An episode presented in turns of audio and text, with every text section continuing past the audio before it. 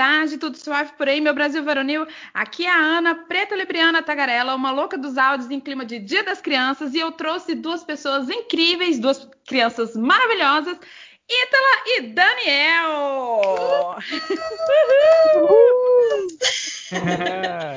gente, a voz da Ítala vocês já devem ter reconhecido, porque a Ítala estava lá no episódio 40, que a gente falou sobre as músicas com versos bastante, né? É, problemáticos, controversos, né? Tudo bom, Ítala?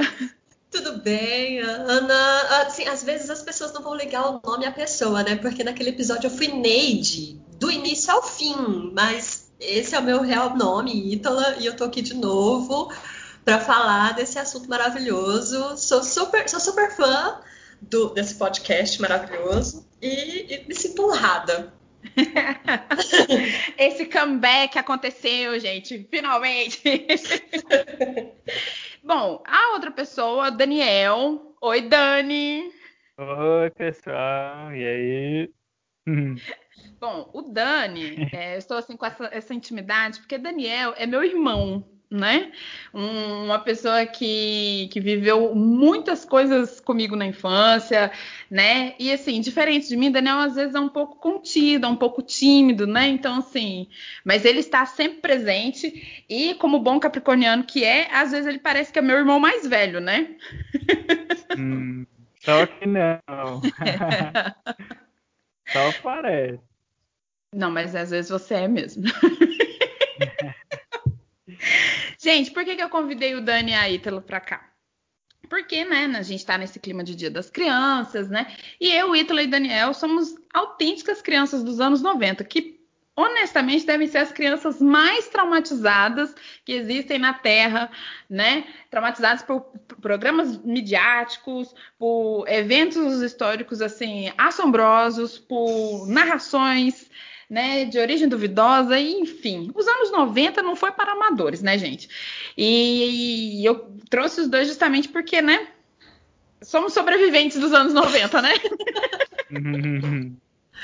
Vivi e sobrevivi, né? Exatamente. É... Olha, uma das coisas que a gente conversou foi a respeito do ET de Varginha. E foi um, um grande trauma, né? Eu, particularmente, assim, comecei a desenvolver esse trauma com ET, porque meu pai é um grande entusiasta do Arquivo X. E o Arquivo X, hoje a musiquinha até é até vinheta de vídeos do YouTube, né? E tudo mais. É. Só que você tá na sua casa, de noite, tranquila, aí começa a tocar aquela musiquinha.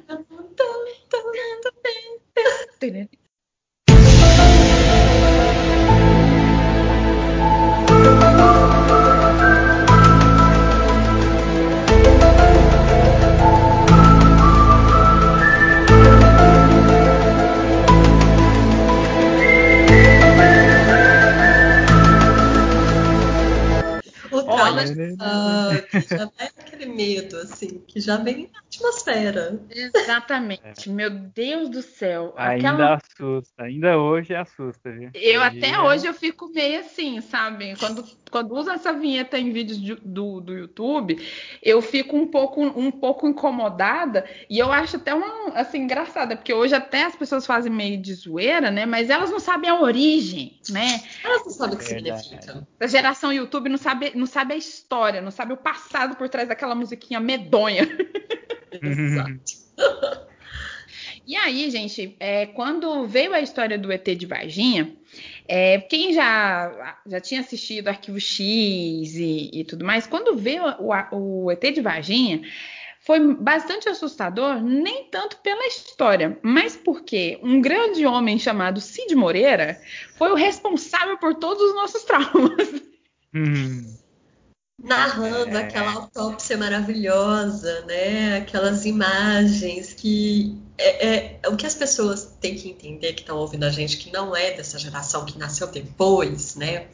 Que não teve o privilégio de participar desses medos coletivos, é que a, a nossa infância não tinha tanto é, apretexto, digamos assim, tecnológico e opção de entretenimento para fazer com que a gente estivesse assistindo Baby Shark, no Sim. nosso tablet. Não, a gente tinha uma TV, era uma, pelo menos a minha realidade era essa, uma TV na casa. Sim, a nossa também. Criança- o- a- as coisas infantis passavam num determinado horário. Depois daquilo era programação de adulto e a gente assistia o que os pais estavam assistindo. Uhum. Então, obviamente, que a gente assistia Fantástico. E que, socorro Deus, sabe? Tá aí Michelle, minha terapeuta, que Uhum. pra tentar tirar um pouco dessa carga que ficou acumulada, sabe? Sim. É. Nossa, eu, eu, sou uma, eu sou uma pessoa com uma imaginação muito fértil, né? E Daniel tá aqui para testar que sempre foi assim, né, Dani? Sempre foi assim. Imaginação fértil mesmo. Então, quando as pessoas me falam as coisas, eu, eu imagino, né? Uhum. E aí, quando eu era criança, eu hoje com 34, né? é, já tô, eh, tenho isso até hoje. Imagina aos 7, 8 anos de idade, 9 anos de idade, que foi quando, quando teve esse, esse belo surgimento do ET de Varginha. É, aí o Cid Moreira, né? Começou, começou todo aquela, aquela, aquela, aquele mistério e tudo mais. Uhum. E aí o Cid Moreira fala: segundo as meninas de Varginha, o ET tem olhos vermelhos. Aí pá, aí brotava É, assim. mostra a imagem. Ex- eu- exatamente. E, e o pior de tudo é que era à noite, né? E a gente, né, criança, né? Já começava a olhar eu pelas dormi. janelas. Em seguida, você tinha que Mas- dormir pra no outro dia Depois- pra aula cedo. Que como? Aham. Como? Não tinha condições. Eu lembro que, que assim, eu fiquei muito impressionada, eu, Daniel, os, os nossos outros irmãos, e eu lembro que, que a gente ficou com tanto medo de dormir, porque a, a janela da nossa casa é, era bem grande. Né, assim, é to- e não tinha cortina, a gente, porque Nossa. cortina não, é um- não era uma coisa, ba- não é uma coisa barata. Hoje não era barato também nos anos 90. Isso é. É, e aí a, a, a- a entrada de luz no quarto era muito forte, então formava altas, altas sombras assim é, na, na parede. Acabou. Hum, Então assim, eu tinha acabado de próprio. ficar sabendo que um ET estava, estava no, né, é, estava perto, porque assim uma criança não tem noções geográficas, então Varginha poderia ser uma cidade muito próxima daqui de Goiânia, né?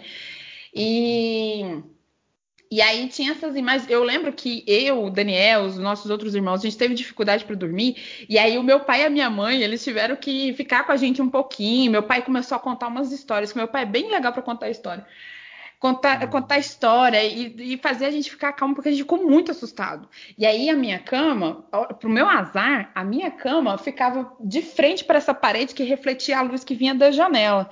Então, assim, para criança que tem imaginação fértil, acabou de ouvir a informação do ET, aí vê essas imagens aleatórias na parede de frente para a própria cama, receita da tragédia, né? minimamente uma insônia. E é uma coisa tão bizarra que na minha cabeça, assim, lembrando desse episódio, eu acho que aquela matéria deve ter tido umas três horas de duração. Sabe? Para mim foi o fantástico inteiro só aquilo. Eu, então também, eu não lembro de mais nada. Eu acho que não- daquela época específica, eu só lembro das coisas que me traumatizaram. E, e eu lembro, assim, de acordar. Eu acho que eu consegui dormir nessa noite, por pior que tenha sido ela, e, e ir pra, pra escola. E, assim, a gente ia de comboio pra escola, né? Eu estudava numa escola aqui próxima. Eu tô falando do Parque Ateneu de Goiânia. É, City. Hum. Tinha uma escolinha chamada Escola Colibri. Eu morava na 207, então Ah. eu, uma coleguinha também, que hoje é até, é minha amiga até hoje. E a gente foi subindo com minha mãe, meu irmão, o irmão dela, e a gente comentando aquele fato, sabe? Eu lembro que, que eu não sei se eu escutei isso ou se eu imaginei que o dedo dele era igual uma borracha. E assim, ao mesmo tempo que eu tinha medo, eu achava sensacional, porque se ele estudasse, ele, não precisa- ele ia economizar com a borracha, porque o dedo dele apagava. Olha que louco. E eu, não- e eu mal via a hora de chegar o recreio para comentar com as outras crianças, porque é- era ótimo que você não estava sozinho naquele trauma, você não estava sozinho naquela piração. Todo mundo estava, então todo mundo ia falar do T, sabe? E, e aí aquele medo só cresce, sabe? É aquela coisa muito louca. E assim, eu, eu, eu, eu sofro do mesmo mal que você, Ana, que é de ter a imaginação muito fértil. E assim, meu mundo era a televisão. Então, o que mostrava ali, eu pegava aquele conteúdo para mim E ó, só ia acumulando, só ia adicionando mais itens pra lá. Putz, onde eu tô? Tá? Eu tô, eu tô na escola do ET de Varginha e tem o dedo que serve como borracha. e olha, você vê tanto que a minha imaginação é, é, complicada, né? Você falando que imaginou o ET com dedo de borracha, eu já imaginei o ET de Varginha, né? Com os olhos vermelhos, a pele verde, mas os dedos parecendo aquelas borrachas que tinha nos anos 90, que era metade rosa e a metade azul. ah, essa borracha, borracha é Mercury. A minha aquela Isso, a borracha Mercury. Sabe? Porque é o dedinho, né? Pontiagudo, assim, então era aquela borracha compridinha. Não, a borracha que eu imaginei foi essa que o Daniel falou, a borracha Mercury, que falava assim que tinha uma, uma, uma parte. Qual que era, Daniel? Era azul ou era rosa que apagava caneta? E que não apagava era... nada? Que Acho que era rosa. Apagava caneta e aí todo mundo ficava testando aquela aquela borracha para ver se apagava e não apagava, apagava a folha, não apagava é, o risco da caneta. Rasgava, rasgava o caderno de 10 matérias todinho, mas não, não, não apagava a caneta. Mas todo mundo tinha uma daquela. Todo mundo tinha. Material da escola, todo mundo, né? que era o quê, né? Era, era aquilo que só servia para você comprar outra borracha no decorrer do semestre, porque você descobriu que ela não funcionava. Sim, sim. Nossa, o ET de Varginha, sinceramente, o ET de Varginha foi um, um, grande problema. Outro também, outro, outro trauma vindo do Cid Moreira foi o, o Mr. M, né? Mr. M, o mestre que dos né? Era, era pra ser um entretenimento, porque o cara era um mágico e tudo mais, mas a máscara dele já parecia de um psicopata. Antes de conhecer o Pânico, né? Da, do, do, do Pânico filme, aquela uhum. máscara assim para mim, uma das máscaras que mais me causa medo, depois do Fred Krueger, é o do Mr. M, a máscara do Mr. M. E aí, assim, eu ficava sem entender. É, tipo, é entretenimento, é pra gente ficar envolvido com a mágica e com o, o revelar da mágica, né? Do, olha, isso aqui é um truque, ou é pra gente se cagar de medo? Porque, Porque eu tinha, mas esse brota de Moreira falando e depois entra o, o, o, o Mr. M, eu não sei de quem eu tenho mais medo, sabe? Se juntar com o meu é... limite, então acabou minha vida. eu acho que era uma estratégia para fazer as crianças dormirem mais cedo. Nossa, mas sabe? toma, gente. Oh, é, é pior, medo, que, tipo né? assim, você vai, vai aparecer. O próximo bloco é o Mr. M. Aí você, poxa, vou dormir. É hora de né? dormir, né? É hora de dormir. Porque, pelo amor de Deus, sabe? O Mr. Assim, hum. o Mr. M, ele não me impressionou muito, porque eu, acho que eu já tava com a casca meio grossa por conta do ET de Varginha. Então, o Mr. M, ele não me impressionou tanto. Mas eu lembro que quando eu ia pra escola na segunda, tinha muitos coleguinhas na escola falando, nossa, aquele Mr. M, né? Você viu, você viu, você viu. E, e era um negócio assim, tipo, é, falando assim, eu fiquei até o final, porque eu não tenho medo, porque sempre tem uma criança que faz isso, né? O, o geral. Desafio. É, 39 crianças, tudo se cagando aí, sempre brota um valentão eu não, eu não fiquei com medo. Aí quando você vê assim, é um, é um mirradinho que tem. E né? dormiu na cama da mãe. É. Dois minutos eu já saiu da sala. Esse mesmo, esse mesmo. Gente, ai, nossa.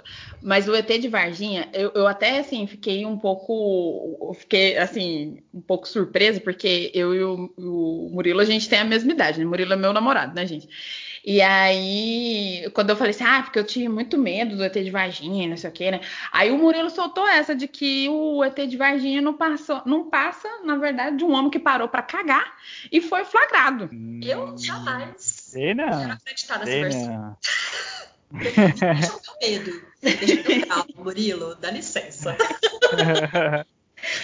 Não, eu, eu assim, eu, a gente já conversou muito sobre isso, assim, né? Aí às vezes eu fico assim, aí ó, o cara só parou pra cagar e foi flagrado, ele só teve o azar de ser flagrado. Aí eu fiquei assim, mas não faz sentido ser um andarilho cagão, porque assim, não ele tinha olhos vermelhos, né? A pele verde. O Cid Moreira falou, pô, eu fiquei traumatizado por conta de uma pessoa que parou pra cagar, eu, eu me recuso a acreditar nisso. Essa pessoa tava muito mal, né? Assim, tava tá verde. Mas olha só, eu não sei se eu tô ligando a, os fatos, mas o ET de Varginha é o mesmo que eles fizeram a autópsia e que filmaram a autópsia? Sim. Então, o Murilo explica. E aquele boneco que eles estavam secando? que que é? Cadê seu andarilho agora, né? Pois é, ele tinha o formato de ET, gente. Ele me convenceu, ele me convenceu muito. Hum. Olhos vermelhos, pele verde, cabeça triangular. Gente, eu lembro disso perfeitamente. Aquela narração ainda, né? Não Exatamente. tem como duvidar, né? Não tem como. É? Tava, e não, não sei se vocês lembram, era uma, era uma tela preta. Aí, de acordo com as meninas de Varginha, o ET tinha olhos vermelhos. Aí, pá! Aí aparecia, tipo, do nada na tela. Assim, do nada. Uhum. Eu me recuso a acreditar, eu não quero aceitar que eu fiquei traumatizada, que eu fiquei com medo por conta de uma pessoa que resolveu cagar no lugar errado. Eu me recuso a acreditar. Eu não aceito. Eu não aceito. Eu também não. Eu tenho provas, eu tenho, eu tenho a imagem perfeita daquele, daquele boneco durante a autópsia. Eu tenho a informação do dedo de borracha, que eu não sei de onde ela veio de fato, mas ela tá aqui dentro de mim. Então, assim, não, não. Aconteceu. Não, e fora que assim, a, a, cidade, né, Varginha é uma cidade que sobrevive até hoje com o turismo por conta do ET, né? Então, assim, ah. não é possível que essa pessoa que parou para cagar, essa história permaneça até hoje, assim, sabe, né? Não sei, eu me recuso, entendeu? É, eu, eu, quero, eu quero me agarrar em alguma coisa para manter isso no meu, no, meu, no meu coração, na minha memória, né? Porque foi, foi, gente, foi muito assustador. Meu Deus, hoje, talvez, para quem é mais novo, o Cid, o Cid Moreira seja só um idoso. Talvez eles, as pessoas nem saibam, né? As pessoas mais novas nem saibam quem é o Cid Moreira, mas assim, ele foi um apresentador por muitos anos na Globo, né? E ele tem uma voz muito potente. Muito hum. potente. Então, ele apresentou o Fantástico, o Globo Repórter, o Jornal Nacional, ele apresentou por anos, por décadas, né? É, então, era muito. E o Cid Moreira, ele, assim, é um jornalismo sério, né? Porque ele, eu não lembro de ter visto nenhuma reportagem do Cid Moreira em que ele tivesse sorrindo, assim, até em, em reportagens mais felizes, eu não lembro de ter visto o Cid Moreira sorrindo. Não, ele, ele carrega isso. Ele carrega o peso do trauma de uma geração dentro dele. Exatamente, exatamente. Paga minha terapia, Cid Moreira. Outro fato também que marcou muita gente foi a morte do Senna, né? Uhum, a morte do Senna foi, foi, também um episódio que marcou a gente pra caramba. É, o Senna, é, o piloto né, de Fórmula 1, que morreu num acidente né, no, no GP de, de Mônaco, não foi? Agora eu não me lembro. Eu, é, mas... Não tenho essa informação, mas eu lembro é, que era 1 de maio. Era 1 de maio, ah, tá. isso. Hum. E ele morreu no mesmo dia que o Mário Quintana, inclusive. Ah, e aí o Mário Quintana, é, a morte do Mário Quintana foi pouco divulgada na época porque a morte do Senna causou muito mais comoção, né? E, e, enfim. Mas assim, eu não, assim, eu sou meio, meio ovelha negra da família, né, Dani? Porque assim, todo mundo lá em casa adora assistir corrida de Fórmula 1. Todo mundo. Verdade. Uhum. Todo, os meus, o, o, nosso irmão caçula, inclusive, ele até vai para Stock Car, ele adora ver essas coisas de corrida. Meu pai gosta muito de assistir corrida, daqueles assim que acorda de madrugada quando é o GP do Japão. Eles acordam para assistir, verdade. É, eu, eu gostava de acompanhar quando era o, o Schumacher, aquele piloto alemão, eu gostava dele. Eu via todas as corridas com ele. Depois eu, eu comecei a desanimar, assim, assim dizer, né? Vejo um ou outro GP, mas não com tanta empolgação quanto ele. Mas também acompanhei mais que a Ana Luísa. É, porque assim, eu nunca me importei, assim, eu nunca me importei mesmo. E aí, todo domingo, né, era sagrado assistir o GP que estivesse passando. Era o GP de, era de Imola, Imola, que era o nome do negócio, lembrei. Hum. Aí é, a gente tomava café da manhã e tal, e aí tá lá assistindo o, o, GP. Aí, né, vem o Senna, tá, e pá, né? Aí vem a clássica a frase do, do, do Galvão, né? Bateu, né? E aí é, estilhaçou o carro e tal, enfim. Eu fiquei na minha, né? Fiquei de boa e fui brincar com os meus coleguinhas que estavam. É, porque a nossa rua era muito cheia de crianças, assim, né? E aí eu fui. E aí nisso, já começou umas histórias de você viu que a cabeça do Senna partiu no meio, você viu que o cérebro hum. dele saiu no asfalto, você viu o que aconteceu. E aí eu fiquei assim, meu Deus, eu não vi nada disso, assim, né? Mas na minha uhum. cabeça já se formou todas essas cenas, assim, sabe? Tudo, tudo, tudo. Na tudo. verdade, ninguém viu, né? Só que ficou falando, né? É. Porque não mostrou não também. Eles ficam falando, ah, você viu, você viu, mas ninguém tinha visto, né, na, na realidade. Sim, e eu lembro que o meu pai, é, na hora que, que o Galvão falou que bateu, né? E aí o meu pai assustou. Embora assim, é, ele, meu pai, os meus irmãos, minha mãe gostem muito de Fórmula 1, eles nunca torceram para corredores brasileiros, assim, para pilotos brasileiros, assim. A minha família sempre curtiu muito pilotos da Ferrari. É... Mesmo na época do Senna? Mesmo na época do Senna. Só. É, minha família, hum. minha família é meio ferrarista, assim, né? Se, for, ah. se tiver esse termo, é esse termo aí. E aí o Senna era da Williams, né?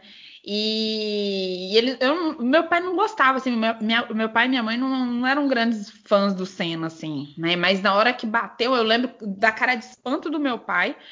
E aí eu e meu pai, assim, meu pai fala muito palavrão, né, Dani? Meu pai fala muito. Meu pai fala muito palavrão. Ele até fala, né? É. Fala. Meu pai fala muito palavrão.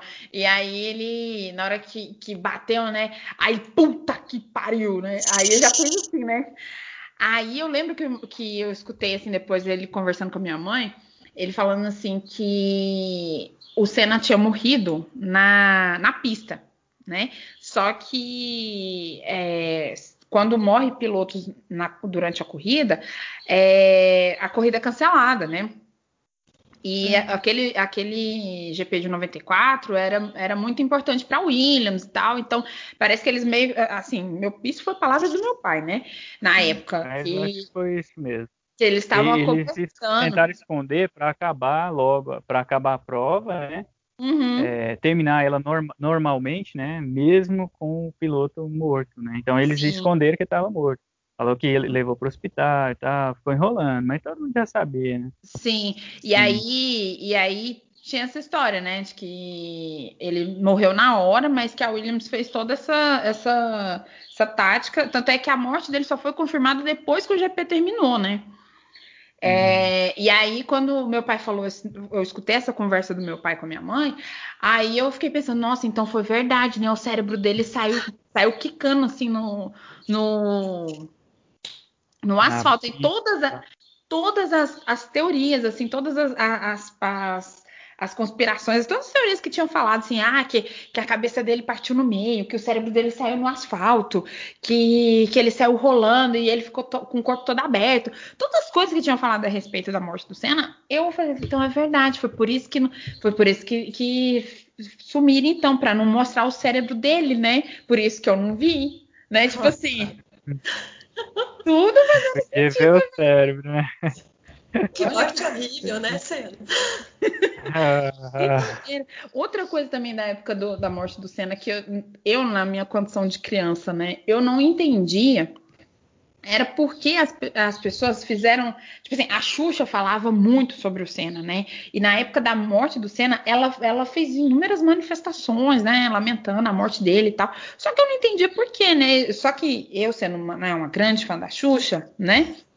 É, eu pensei assim, ah, porque a Xuxa é muito boazinha, né? Ela se preocupa com todo mundo, porque ela tá sempre falando coisas fofinhas, né?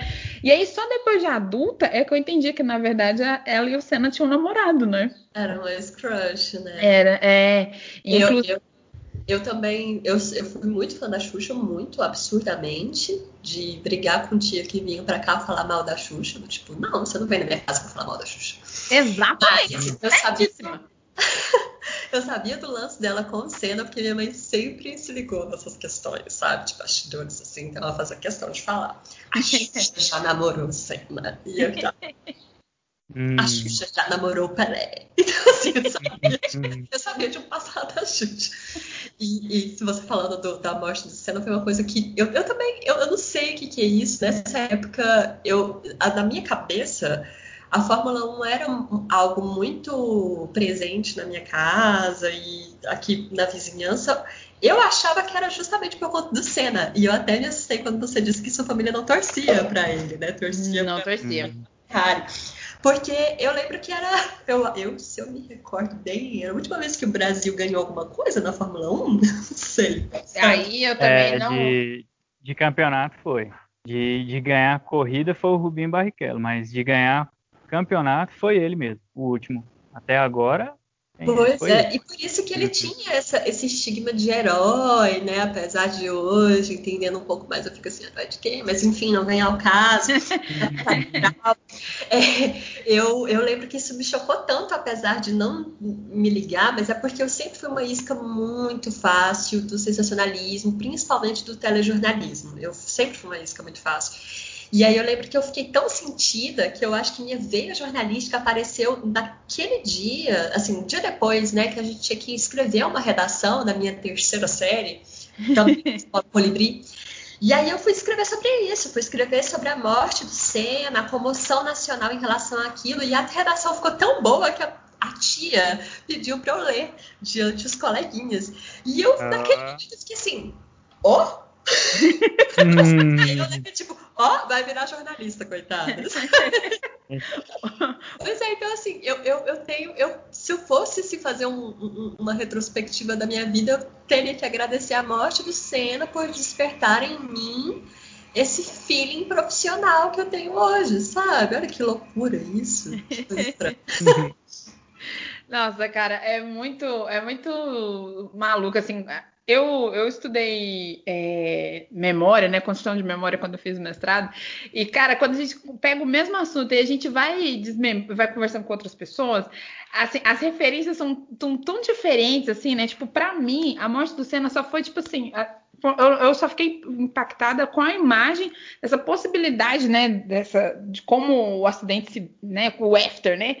Mas tipo, escrever ou assistir coisas. Eu lembro muito do Rubinho ter chorado dando entrevista. Eu lembro, é, ele deu uma entrevista, acho que foi no Jornal Nacional. E aí ele chorando muito, né? Chorando pra caramba, porque, né? É, eles eram amigos, eles eram próximos, parece, porque pela, pela choradeira, acho que deve, né? No mínimo, né? Uhum. E, e, enfim, assim, é muito, cara, eu lembro, eu lembro assim que era um domingo tão tranquilo assim, é. né? E aí a gente foi brincar na rua e aí todas as brincadeiras assim, alguém tava falando: "Mas você viu o que, que, que aconteceu com a cabeça do Senna? Aí você viu o que que o Senna fez?" E as crianças elas têm um negócio de falar assim: "Você viu?", né? É, e aí as outras ficam assim: "Nossa, eu, eu não vi. Como é?" Sério? E, e, é tão estranho. Eu não sei se vocês sentiam isso também, porque eu, como, como eu era vítima muito fácil dessas coisas sensacionalistas e, e a nossa geração viu muita gente morrer de forma trágica, né? Sim. Lembro assim que depois desses fatos, tipo na, na do Senna mesmo, eu lembro muito, apesar de ser um domingo, apesar de ser um domingo de feriado também, né? Uhum. Feriado, é, uhum. eu lembro de silêncio depois que acabou aquela corrida, assim, parecia que, sabe, tava todo mundo meio que processando o que tinha acontecido. Eu lembro de descer, né? Eu tava na casa da minha tia que morava na 101, aqui no Parque Ateneu, e eu desci até aqui minha casa. E era um silêncio. Uhum que se você falasse um A, parece que ia dar eco. E eu ficava, gente, isso é por conta da morte, sabe? As pessoas estão chorando uhum. em suas casas. É muito louco isso, assim, de. Sim. Parece que todo mundo tá sentindo aquilo que a gente tava sentindo, sabe? Muito estranho. Sim, é sim. verdade, foi doideira mesmo. Falando dessa questão de, de morte também, outra morte que impactou a gente com toda certeza foi a morte dos mamonas assassinas, né? Ah, com certeza. Essa aí eu lembro. Essa eu lembro bem, porque essa que no, no, outro dia lá no colégio o pessoal ficou falando. E eu lembro que eu gostava de ouvir uma fita que a gente tinha aqui em casa. Ficava ouvindo essa fita todo dia, cara. Era muito bom. Aí parece que me caiu a ficha, né? Nossa, é aqueles caras da fita que cantam aquelas músicas tão legais e tal. E foi triste. Essa para mim foi triste, cara. Nossa, Sim. eu lembro, eu lembro de acordar com a musiquinha do plantão. Sabe, assim, eu tava... Que é também outro trauma imenso música, é... que a geração 90 tem. Era só ouvir aquilo lá. Não, alguém morreu. Nossa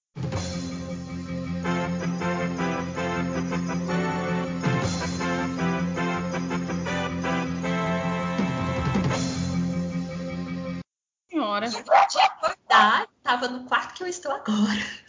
e fui lá para a sala para ver o que, que era aquela música. E aí eu lembro demais do helicóptero é, subindo assim, aquelas, aquelas partes embrulhadas no saco ali, né?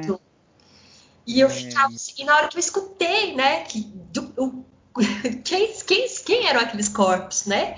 Que era uma das assassinas que eu adorava demais. Nossa, domingo no Faustão, domingo no Gugu, Teudinho lá vestido de perna longa, dançando. Minha mãe amava, eu adorava. Não entendi muito bem a letra, mas a gente ia no fluxo da diversão. e aí, assim, perceber, e aí, aí eu acho que vem o seu trauma, Ana, da, do, do, cérebro do, do Senna, é a questão dos mamonas, porque assim, os corpos espatifaram, e eu falei, meu Deus, como assim os corpos espatifaram? Quer dizer que aquele pedaço que tá, que tá ali, né, preso naquela, naquela corda que tá ligando ao helicóptero, pode ser a perna do Dinho? Sim. É o tronco do Dinho, sabe? E eu ficava, meu Deus... E, e, e, eu tenho a, né, uma vertente espírita, sei lá o que. Eu sempre fui muito criada com essa questão do morto, ele vai aparecer no seu quarto. Entendeu? Aquela pessoa que acabou de desencarnar. Então, assim, eu tava preparada para acordar numa madrugada e ver os cinco ali do lado da minha cama, entendeu? Senhor Jesus! Eu, tava, eu gostei muito de vocês, mas por favor, não me aparece. e nessa época, a minha avó, que mora em Maceió, ela estava aqui. E ela me ensinou uma tática que desde então eu adoto, que é se você está com medo do espírito do morto, né, que acabou de desencarnar, você se cobre e deixa só o nariz lá de fora. Gente, estamos falando de Goiânia. E eu dormi assim, eu lembro de suar, suar, suar, suar dentro daquele, edredom, só nariz lá de fora. Por quê? Porque se eu, se eu levanto um pouquinho e vejo uns mamonas no meu quarto, meu Deus, sabe?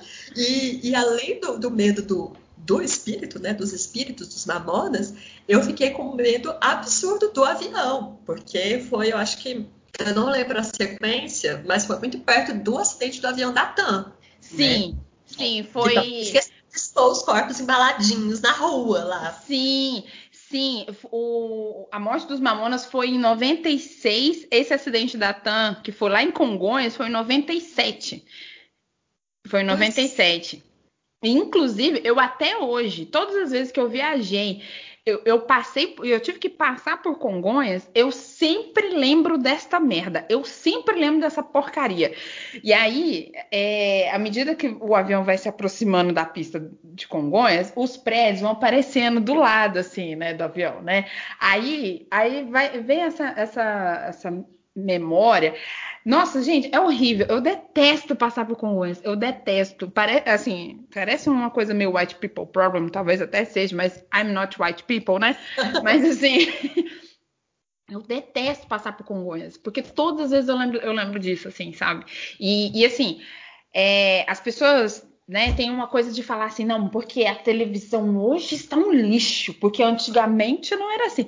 Eu queria saber em que antigamente a televisão não era assim, porque assim, você, você tinha a sua TV Colosso interrompida para mostrar os o corpos desse acidente, é, mostrar os, os, restos mortais dos mamonas assassinas lá na, na Serra da Cantareira, era a os corpos desse acidente da, que aconteceu em Congonhas, os, eu lembro os corpos enfileiradinhos, assim, na ó, rua, na, gente, na, na rua. das casas. Eu ficava imaginando como essas pessoas vão entrar nas casas delas, sabe? Elas vão chegar e tem aquele bando de gente morta na porta, socorro, Deus, Sim. sabe?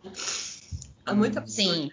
Sim. E aí, assim, sem o menor cuidado, né? Tipo, o, sensacionalismo da TV não, não existe, não é uma coisa, não é uma coisa recente, não existe desde os anos 2000 ou desde 2007. É uma coisa, acho que a TV desde, desde o seu nascimento sempre foi muito sensacionalista, porque, gente, sério, eu tinha nesse acidente da TAM, eu tinha 10 anos de idade.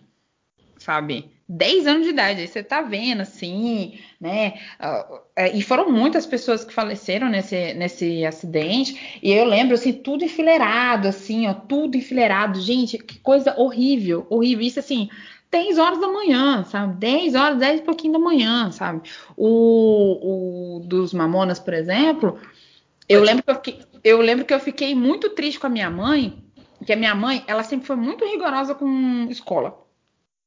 É, é tipo assim, faltar Faltar escola. Não existia. Não existia, entendeu? Nem não existia. quando estava doente de verdade. Hum, nossa, pra, assim, você tinha que provar e a gente mesmo. inventando, né? Tô doente, tô doente, não tava. É... Mas quando tava mesmo, aí que ia. Chuva, chuva, nunca foi um impeditivo para minha mãe, não. Minha mãe nunca deixou a gente faltar à escola, sabe? Nunca.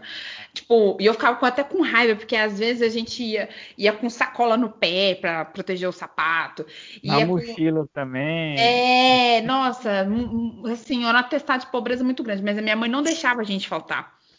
E aí, é, não, que isso, não que isso tenha sido ruim, tá? Mas assim, era incômodo na época, mas a gente entendeu as suas intenções. Obrigada, mãe, né? Obrigada. mas assim, é, o velório dos Mamonas Assassinas, ele foi transmitido, né, na, na, Globo, acho que em todas as TVs, mas eu lembro que na Globo foi com certeza. Ele foi transmitido à tarde. E eu e o Daniel, a gente estudava na, lá no, no São Damiano à tarde. Então, então a gente queria assistir o velório, né? Porque a gente queria, né, tipo, dar um tchau, porque a gente, a gente ficou realmente muito triste, né? É, porque a gente gostava muito dos Mamonas. E a minha mãe, né, no auge de sua geminianice, não, vocês têm que ir para a escola. E aí a gente foi para a escola, com raiva, mas a gente foi, né? Porque a gente não podia também fazer muita. Isso é aquela coisa, né? Fica calma. O Gugu vai falar sobre isso nos próximos três meses. É, três meses? Por falar em Gugu, né? Vocês lembram daquela musiquinha lá?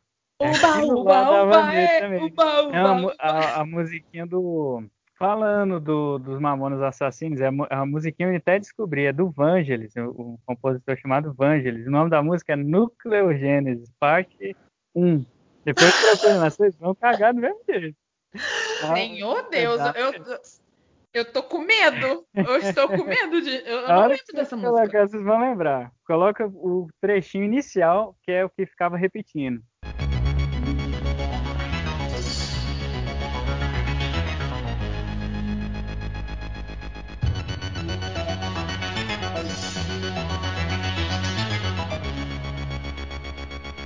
A música continua e tal, mas ele colocava aquela música lá.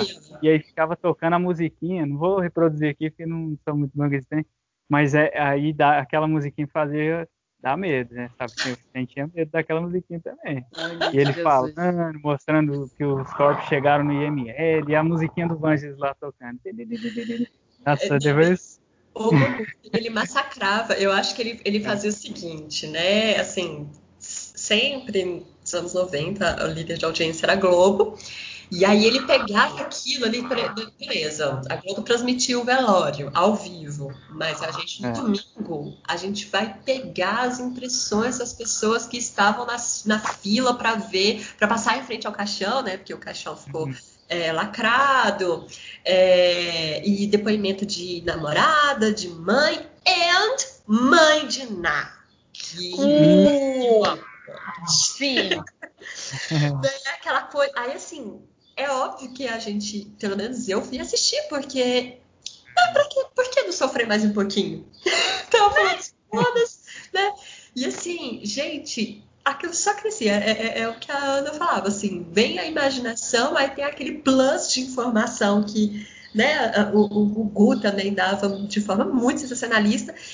E você ficava ali trabalhando aquele trauma por vários meses, sabe? Uh, uh, eu lembro de duas coisas assim, que me davam até calafrio. É porque o velório foi num, é, num ginásio de foi. No... E a gente tem um ginásio bem parecido com Sim! Sim. Então eu passava na frente e eu ficava imaginando.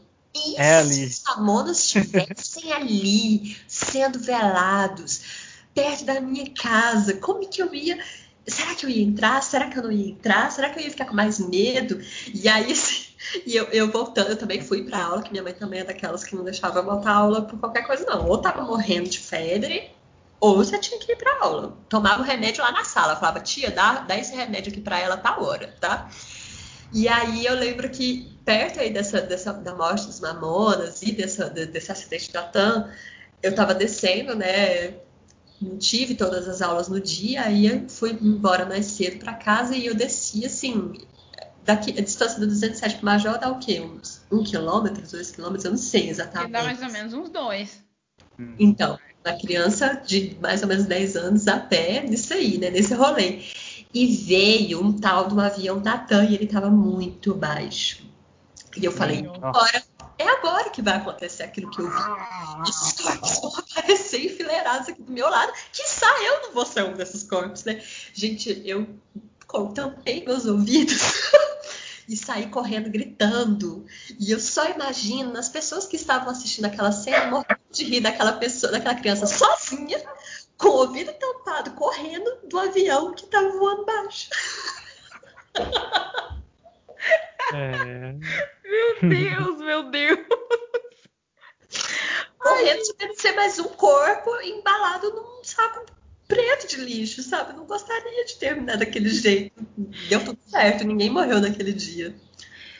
Eu acho que também assim, as nossas imaginações elas foram muito bem alimentadas pela ausência de informações, ou, ou não sei, né? É, porque, por exemplo, a, a nossa mãe, ela nunca foi de mentir. A minha mãe sempre, a minha mãe sempre trabalhou com a verdade, né?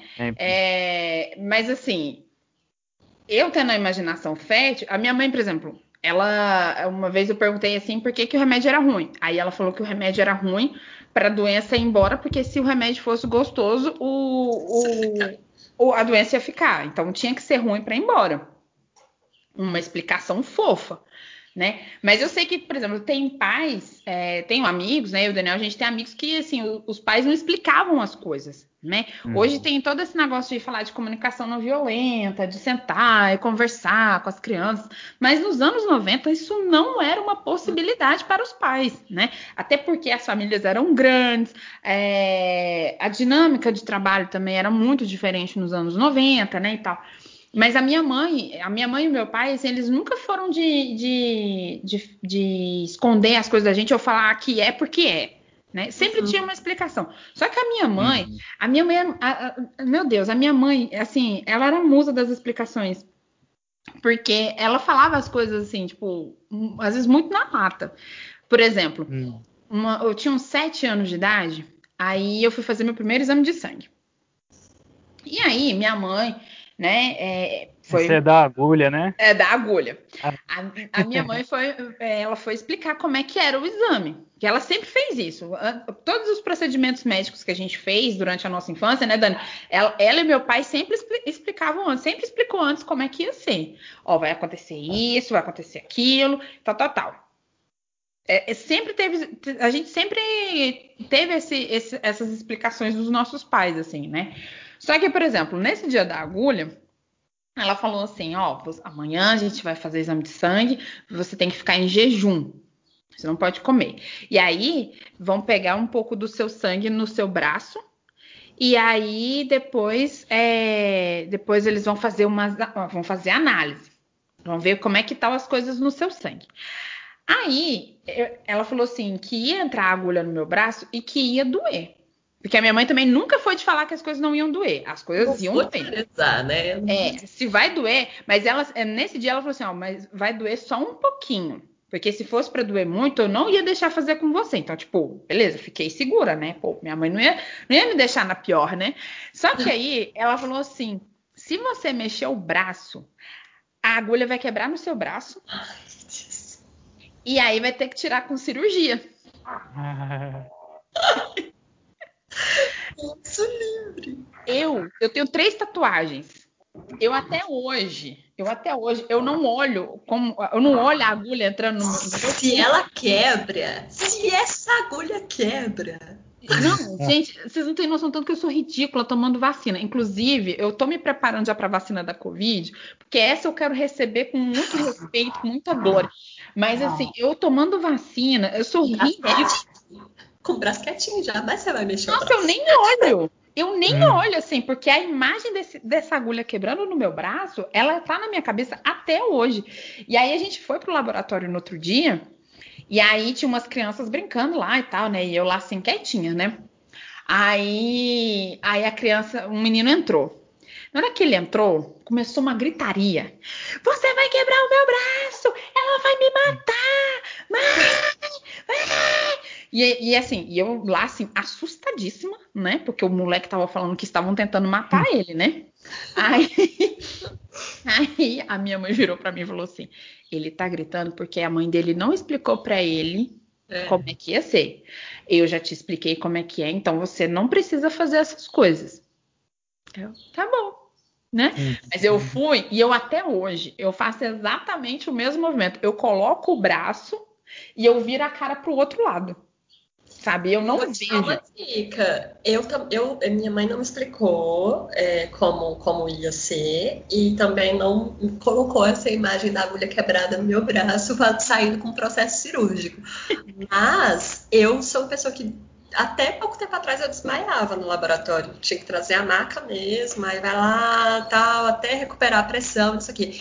E eu descobri que eu passava mal desse tanto, porque em vez de só virar a carinha entregar o braço para lá, eu fechava o olho. E que eu fechava o olho, eu parava de respirar.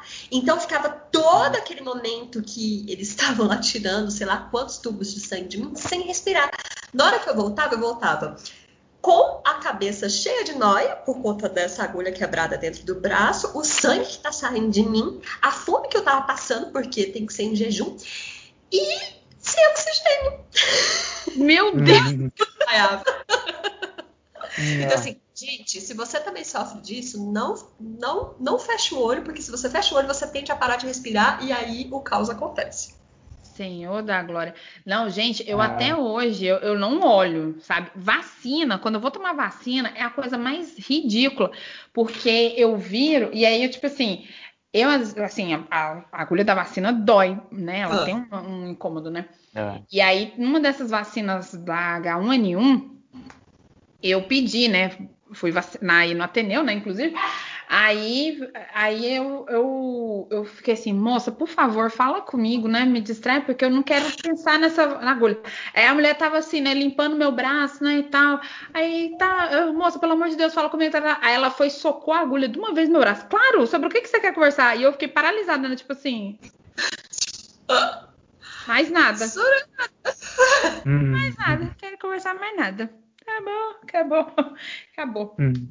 Mas a minha mãe, ela, ela tem muito isso, assim, sabe? A minha mãe, ela, ela não é de, de florear as coisas. E ela fez, ela fez isso não só com a gente, como também com os alunos dela. Porque ela não, ela não floreia as coisas. A minha mãe é professora do, da, da rede... Da, da, da primeira fase ali, né, no ensino básico, né? Uhum. Então, é, ela não poupou. Isso não é uma exclusividade nossa de filho, né, Daniel? Porque os alunos dela também já passaram por isso, assim, sabe?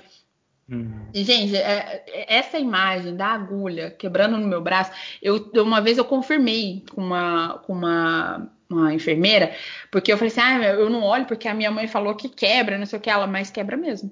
É possível. Deus. Aí eu fiquei assim, é sério? Aí ela falou, sim, e a agulha só sai com cirurgia mesmo. E é super perigoso, porque é, dependendo, a agulha pode, pode ir para outras áreas. Ela falou que é perigosíssimo isso. E aí eu fiquei assim, caraca, minha mãe estava cobertíssima de razão. Cobertíssima. Inclusive, na hora que ela escutou essa parte, ela falou, tá vendo? Eu falei, eu falei. Gente, e pensa naquela criança que falou que tava matando ele, né? Tipo, poderia dar muito ruim, menino. Pensa, poderia dar muito ruim. Você fica quieto. Tem hora que a melhor coisa é a gente aceitar e ficar quieto, sabe? Sim. No caso de sangue, é tipo, fica quieto, pelo amor de Deus. Não, e tem uma coisa. Hoje tem laboratórios só para crianças, né? Hoje tem, tipo, hum. só, só para as crianças, é uma coisa toda colorida, tem balão, tem não sei o quê. A gente não teve esse privilégio. Era uma coisa cinzenta, feia, né? O máximo que a gente, assim, tinha o, o lanchinho, o after, mas assim, ai, parabéns. Tem uns laboratórios que dão até um certificado de coragem para as crianças. Eu nunca recebi nenhum. Não. E aquela bandejinha de inox, de aço, sei lá, fria, que você colocava o bracinho ali, você já sentia oh. o gelo da morte naquilo. Não, gente, sem condições. Sem condições. Eu, eu queria muito um certificado de coragem, tá? Eu não vou falar o nome do laboratório aqui, porque esse episódio, infelizmente, não é patrocinado. Mas assim. É, viu, laboratório? Estamos aí. Eu né? queria. Eu, eu quero. É, porque a gente teve coragem. Esses meninos hoje têm incentivo, tem balãozinho e os carai. A gente não teve nada. A gente foi com a nossa imaginação e com muita fé no, no Nossa Senhora, porque assim, né? Isso, só isso que segurava a gente. Não, e aí eu acho que também é, é um pouco da casca grossa que você estava falando, Ana, porque assim, né? Quem, o que é uma agulha perto de a possibilidade de você ter um ET na sua janela do, da madrugada, não é não mesmo? Não é mesmo? Eu acho que eu prefiro uma agulha andando dentro de mim, quer dizer, eu não sei, eu não estou preferindo nada. Mas eu, eu me lembrei aqui de outra coisa que foi muito traumatizante, assim, absurdo. Não sei se vocês tiveram contato com a revista Manchete, da menina com as duas cabeças, das Não. A gente não teve. Não. Eu tive contato com aquilo. Escola, né? Escola é sempre uma benção, né? eu, eu acho ótimo esses pais que querem privar as crianças de tudo. Filho, solta na escola, sabe? É ali que ela vai ter contato. Chega a manchete tal com essa criança, né? Com essa menina com as duas cabeças. E aí vem a tal da imaginação. Eu falei, gente, imagina um corpo, duas cabeças, cabeças conversando entre si. Como que é? E se uma sente vontade de fazer xixi e a outra não? Como que elas dividem isso? Gente, fiquei semanas pensando no rolê de como era ser essa, essa, essas duas pessoas num corpo só. E, e, eu, e assim, na minha cabeça, elas parecem muito as gêmeas Olsen, sabe? Isso com certeza é invenção minha, sabe? Coisa que minha cabeça criou. Cara, a gente não teve contato com a revista, mas a gente teve muito, eu e o Daniel, a gente teve muito contato com a TV. Porque até é, 93, 94, eu acho, é, passa, tinha ainda a TV Manchete, né? A afinada TV Manchete e passava os Cavaleiros do Zodíaco. Hum. E aí passava normalmente de manhã e tal, né? E aí a gente sempre a gente sempre assistia. Eu, né, acho que foi Cavaleiros do Zodíaco que me fez ser essa louca dos signos, porque a saga das Doze Casas para mim é a melhor saga ever, assim. É a única, essa é a única. É a saga. Apesar de que esses dias eu fui tentar assistir Cavaleiros do Zodíaco de novo e eu fiquei extremamente chocada, assim. Eu, eu, eu, fiquei só pensando, meu Deus, esse trem envelheceu muito mal. Caraca, envelheceu Como qualquer coisa daquela época, o que né? Que envelheceu bem, né? Não. Gente, eu, eu... acho que tirando Castelo Ratimbum, talvez, quem sabe, eu não tive contato com o Castelo Ratimbun depois. Eu tenho só o que tá dentro de mim. Uhum. Mas eu acho que é o que, que, que passa ali, sabe? Mas o resto. Nossa é senhora. Nada passa a mineirinha do, do filtro do que é politicamente correto. Nossa, meu Deus do céu. Gente, eu fiquei. Eu, eu, quando a Netflix anunciou que ia é, colocar todas as, as sagas do do, dos Cavaleiros do Zodíaco, né? Aí eu e o Murilo, a gente ficou, nossa, vamos maratonar e tal, né? E aí a gente começou a assistir, e a gente ficou assim, cara, mas isso tá muito errado, sabe? Tipo, uns moleque novo apanhando de um cara três, quatro vezes maior, sabe? Irmão sendo separado. Aí você fica assim, gente, não tinha um conselho tutelar nessa época? Que que é isso, sabe? Nossa, aí eu achei melhor parar de ver para manter essa, essa memória gostosa que eu, que eu tenho com o Daniel e os meninos, né? De a gente sentar, esperar dar a hora. Não tinha TV, a gente não tinha TV de controle remoto quando passou Cavaleiros do Zodíaco, né? Então a gente, é, então a gente sentava assim e tal e assistia. Foi um dos poucos programas, né, Dani, que, que a gente assistiu assim junto, porque eu uhum. e os uhum. meus irmãos, a gente gostava de coisas muito diferentes. Tipo, eu sou muito fã da Xuxa, enlouquecidamente, sabe? Eu sou muito fã da Xuxa. O Daniel e, o, e os meus outros irmãos, nem uhum. tinham, né, Dani? É, nem tinham. Sim, tem nada contra nem nada a favor. É. Muito menos a favor. Mas assim, eu, eu, assistia porque assim naquela época, como vocês bem lembraram, né, não tinham é, várias é, vários canais de, de entretenimento, assim, é. celular, computador, era só a televisão. Então você tinha que esperar. Mesmo que você não quisesse assistir aquele programa, você tinha que esperar acabar a vez do seu irmão, do seu pai, né? Sim. E depois você assistir o que você queria ver, né? Então, Sim. acabava ficando junto ali e assistindo junto. É porque hoje, por exemplo, pode até ter só uma televisão na casa, mas isso não quer dizer que é a única tela disponível, né? Porque pode, pode ter o tablet, pode ter o computador, o celular. Então, é, a televisão não é um único, único local que você assiste as coisas, né? Mas na, nos anos 90, pra vocês terem uma ideia, a gente, a gente foi ter televisão de controle remoto tipo, acho que foi uns dois anos, aquela Mitsubishi, aquela, é, foi uma das primeiras assim, TVs de controle remoto que se tornaram populares, foi essa, essa, esse modelo da Mitsubishi. telefone em casa, a gente só foi conseguir ter depois da privatização da, da Telebrás, né? Porque é, nos anos 90, para você ter telefone em casa, você tinha que ser acionista, e aí era todo um processo, assim, para poder para poder ter telefone em casa. Então era realmente um artigo de luxo. Eu lembro que quando tinha os orelhões, é, às vezes você anotava o número do, do, orelhão perto da sua casa, aí você combinava com a pessoa, tipo assim, ah, me liga tal hora nesse número que eu vou estar, é um, número, é um orelhão, aí eu vou, vou te esperar lá, uhum. né? E aí você conversava pelo orelhão, assim, né? A pessoa ia no, no orelhão perto da casa dela e você conversava com ela no, é de um outro. De um outro orelhão, assim, sabe? E, e hoje, por exemplo, quando a gente fala né, de cair a ficha, né? É, isso sai às vezes da boca de pessoas que nem pegaram a época do cartão, né? Do cartão telefônico. É, veja lá a ficha, né? É... Lá...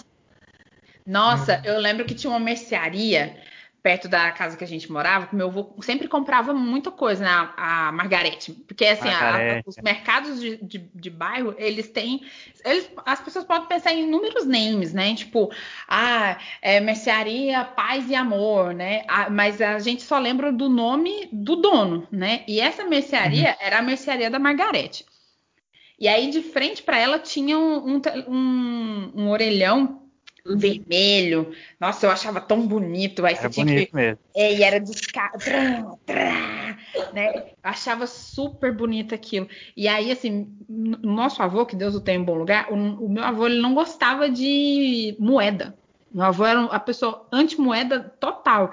Então, ele dividia as moedas entre eu e os meninos porque ele não queria ter as moedas com ele, porque ele não gostava de moeda. Meu avô gostava de. dos netos. É, ele, uhum. ele gostava de guardar cédula. Meu avô era virginiano, né? Então ele, as, as cédulas para ele eram mais fáceis de, de, de organizar.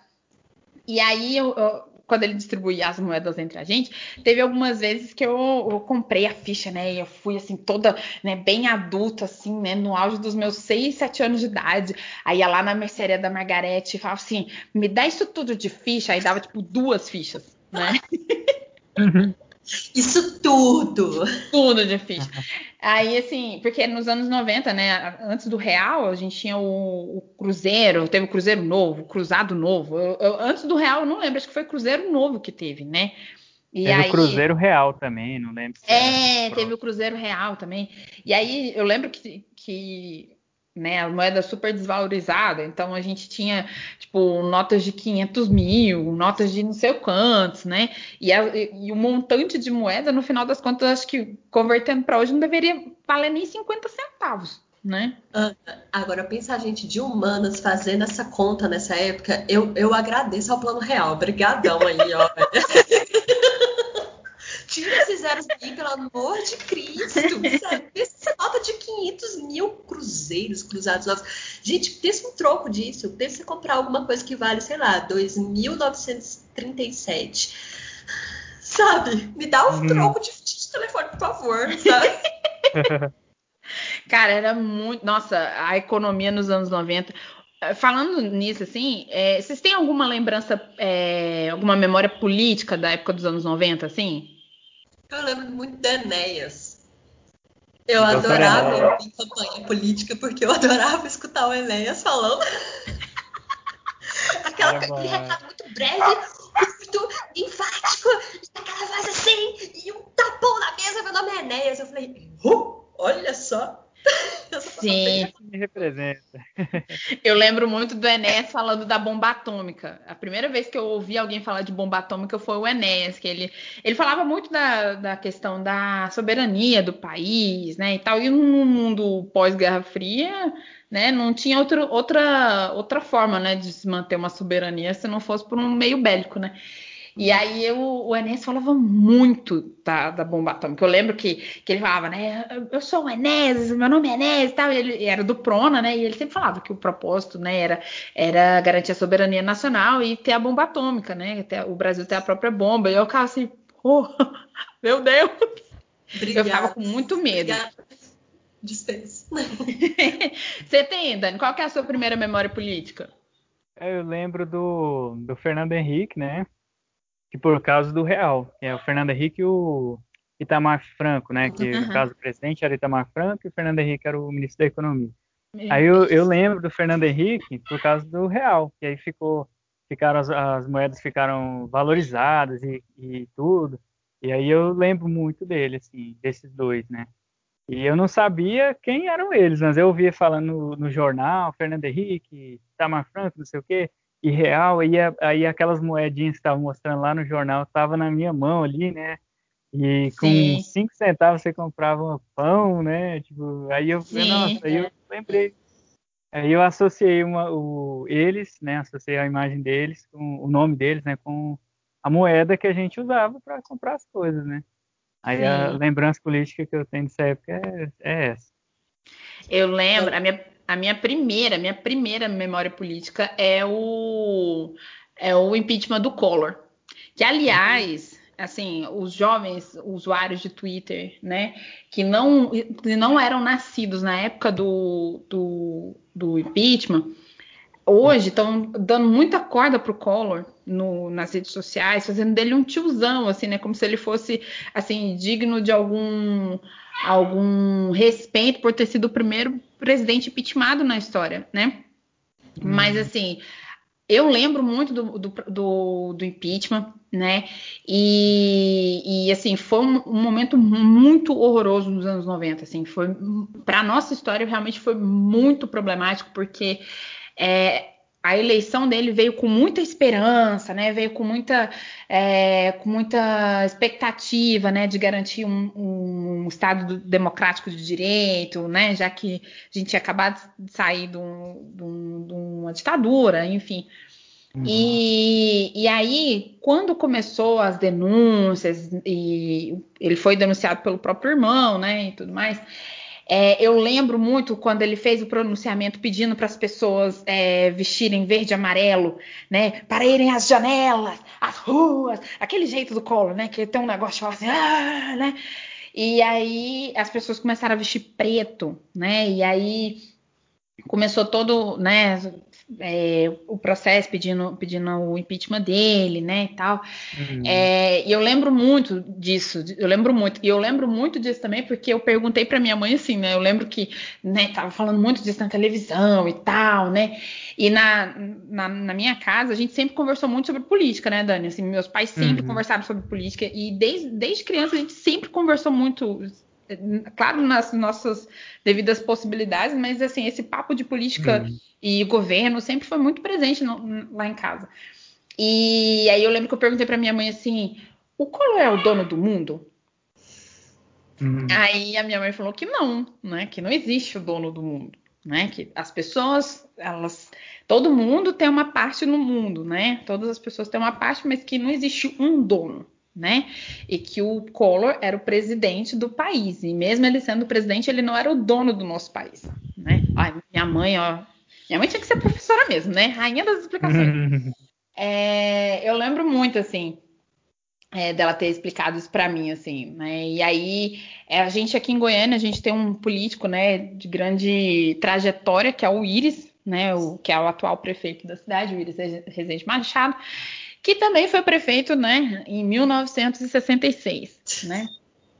É, e também foi prefeito, governador, foi ministro, senador, ele só não foi presidente E ele sempre alega que é, na, na, eleição de 89, o MDB queria. É, ele tentou, mas o MDB preferiu apostar no Ulisses Guimarães, né? Já que ele era a cara da Constituinte, né? E tal. Então, depois daquela época também ele não tentou mais.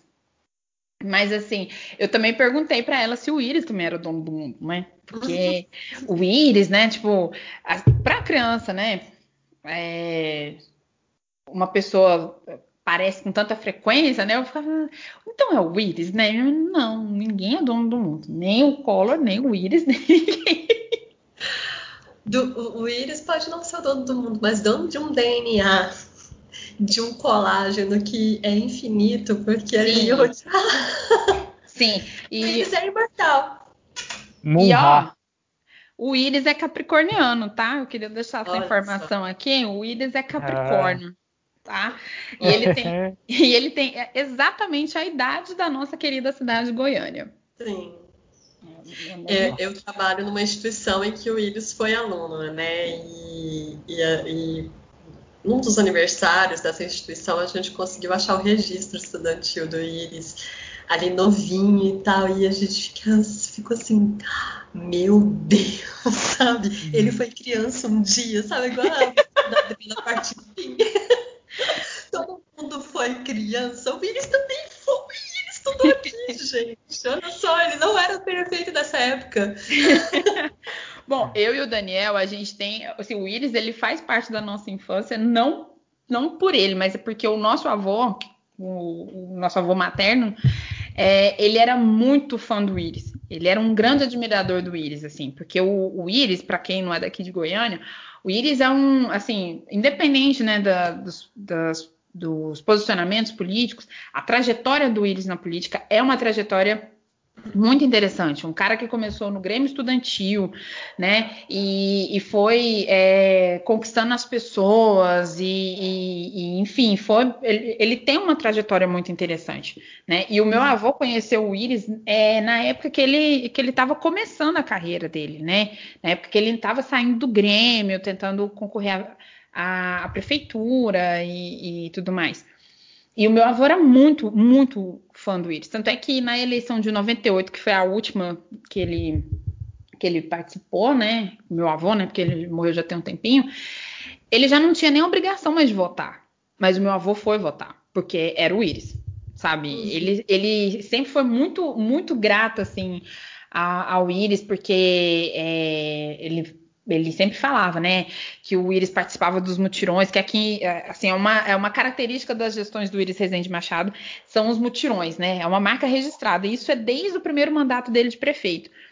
E aí ele tinha esses mutirões e ele se juntava com as pessoas para construir os bairros, né? Tem muitos setores que foram construídos na primeira gestão do Iris, né? Uhum. E o meu avô participou de, um, de, de alguns desses mutirões. E aí ele sempre falava pra gente, né, Dani, que o Iris uhum. sentava junto com, com o pedreiro, que dividia a marmita com as outras pessoas, que pegava na, na enxada, misturava cimento, levantava parede, né? Ele, uhum. ele, ele tava ali no, no meio das pessoas. E meu avô nunca esqueceu disso. Nunca, nunca, nunca. É, ficou gravado na memória dele. Sim. A humildade, ele falava da humildade do Iris também. Sim. Ele era humilde, trabalhador. Sim, meu avô sempre falava muito bem do Iris, assim. Hum. E, e, eu lembro que quando, ele, quando o Iris perdeu a eleição de 98, o meu avô ficou muito decepcionado. Ele ficou muito decepcionado e ele ainda falou assim que a gente ia se decepcionar muito com quem ganhou, que eu não vou mencionar o nome aqui, mas quem lembrou, quem lembrou, lembrou, né? É, tá aí, tá lembrado. Exato ele tinha, eu, o meu avô, né? Ele sempre tinha também muito cuidado para guardar as coisas. Acho que isso é uma coisa até que a gente aprendeu com ele, assim, é, as coisas que tinham, é, tinham algum afeto, que estava ligado a algum afeto, o meu avô guardou muito bem guardado, assim, né? E, e aí, mexendo nas coisas dele um, uns anos atrás, a gente achou o santinho do Íris na, na eleição de 82. Meu Deus! Sabe? Tipo assim, a, gente achou santinhos do Íris, é, foto, é, e o meu avô falava muito, falava muito assim. E eu, inclusive, numa, num trabalho que eu fiz um tempo atrás, eu tive a oportunidade de entrevistar o Iris, meu avô já, já tinha falecido, né? E aí eu pensei assim, que o Iris jamais ia lembrar do meu avô, assim, eu pensei, vem, não vai lembrar do meu avô nunca, meu avô falar, porque assim, eu tenho certeza, ele não vai lembrar do meu avô e tal, né? E aí eu cheguei, né, me apresentei para ele e tal, e aí, quando eu falei que, é, que eu era neta do, do, do meu avô, aí ele falou assim, o jardineiro Aí ele eu, lembrou, ele lembrou. Aí eu pensei, caraca, o, o, o, homem é imortal e ele ainda tem uma memória boa, né? E aí ele lembrou do meu avô e tal, e aí ele perguntou como é que o meu avô tava, né? E aí quando eu falei que o meu avô já tinha falecido, ele ficou triste, assim, sabe? Ele, ele, ele ficou seriamente consternado. E aí o Daniel, quando foi com você também, ele fez a mesma coisa, não foi, Dani? Foi, foi. Mesma coisa, ele realmente lembrou, ele lembrou do, do vô. Ele sabia Sim. quem era, ele não estava inventando, né? O vô não estava inventando aquela situação. Sim. É, não foi Sim. em vão, né? Ter conhecido o Iris lá. Sim. Realmente ele guardou a imagem. Sim. Legal, cara. foi legal, cara eu fiquei passada, eu fiquei muito passada, assim, porque eu pensei, cara, ele não vai lembrar do meu avô, né? Mas vamos tirar a prova dos nove aqui, né? E hum. aí, quando ele. E aí ele foi falando, ah, eu conheci o, o seu avô na, no mutirão da, da Vila Redenção, e ele foi falando, assim, sabe? É, e, e o vô lembrava realmente, ele falava na Vila Redenção, é... ele contava a história direto pra gente, e olha aí que legal, velho. Isso assim, aí é legal. E assim, o nome do meu avô é extremamente comum, sabe? Poderia ser qualquer Sebastião na, na Terra, sabe? Mas assim, era o meu avô mesmo. Eu, eu fiquei assim, gente. Eu tô passadíssima, passadíssima. A gente estava falando de da economia dos anos 90 e tem uma pauta aqui que eu já, já mencionei em episódios anteriores, né? E as pessoas sempre querem saber o outro lado da história, né? Porque nos anos 90, né, recessão econômica, um monte de, de problemas, dificuldades mil, né?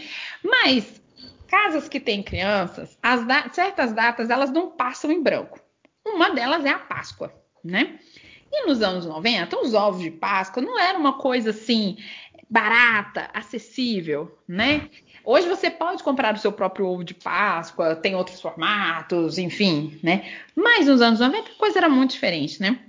E eu já mencionei aqui uhum. o famigerado episódio, né, de comer os ovos de Páscoa dos meus irmãos, né? Porque eu sou esse tipo de pessoa, né? E aí o Daniel tá aqui, inclusive, porque assim, chegou o seu momento, Daniel, de fazer justiça, de contar o seu outro, a sua versão dos fatos. Justiça com a própria voz. Exatamente, Daniel. Conta aí, Dani, como é que foi assim para você ser a pessoa que teve o teve é, foi esse furto, que foi vítima desse furto? Mano, assim, da, da minha parte, eu sabia que, que a Ana Luísa pegava o, um pedacinho de cada ovo, né? Do Estevam, do Lucas e o meu. Mas eu tinha, eu quando eu descobri que ela tava pegando, e ela pegava só um pedacinho, ela não pegava tudo, ela era marota, velho. Ela pegava um pedacinho é, de cada um e pedacinho, para depois no outro dia pegar mais pensando que eu não ia perceber. Aí quando eu percebi que ela estava pegando, que eu sabia que era ela, porque ela comia o ovo dela tudo primeiro, ela comia tudo de uma vez, né? E para mim, assim, eu gostava de demorar a comer ovo, porque para guardar a lembrança da Páscoa era bom, né? Ficava é, sem ir na escola, ganhava o ovo, era chocolate e tudo. Aí e tinha brinquedo gostava, dentro do ovo tinha também, né? brinquedo, né? brinde, né? E eu, eu gostava de guardar como se fosse uma recordação, né? Tipo, comendo devagarzinho para ir. Como se a Páscoa durasse mais se eu comesse o ovo mais demoradamente, né?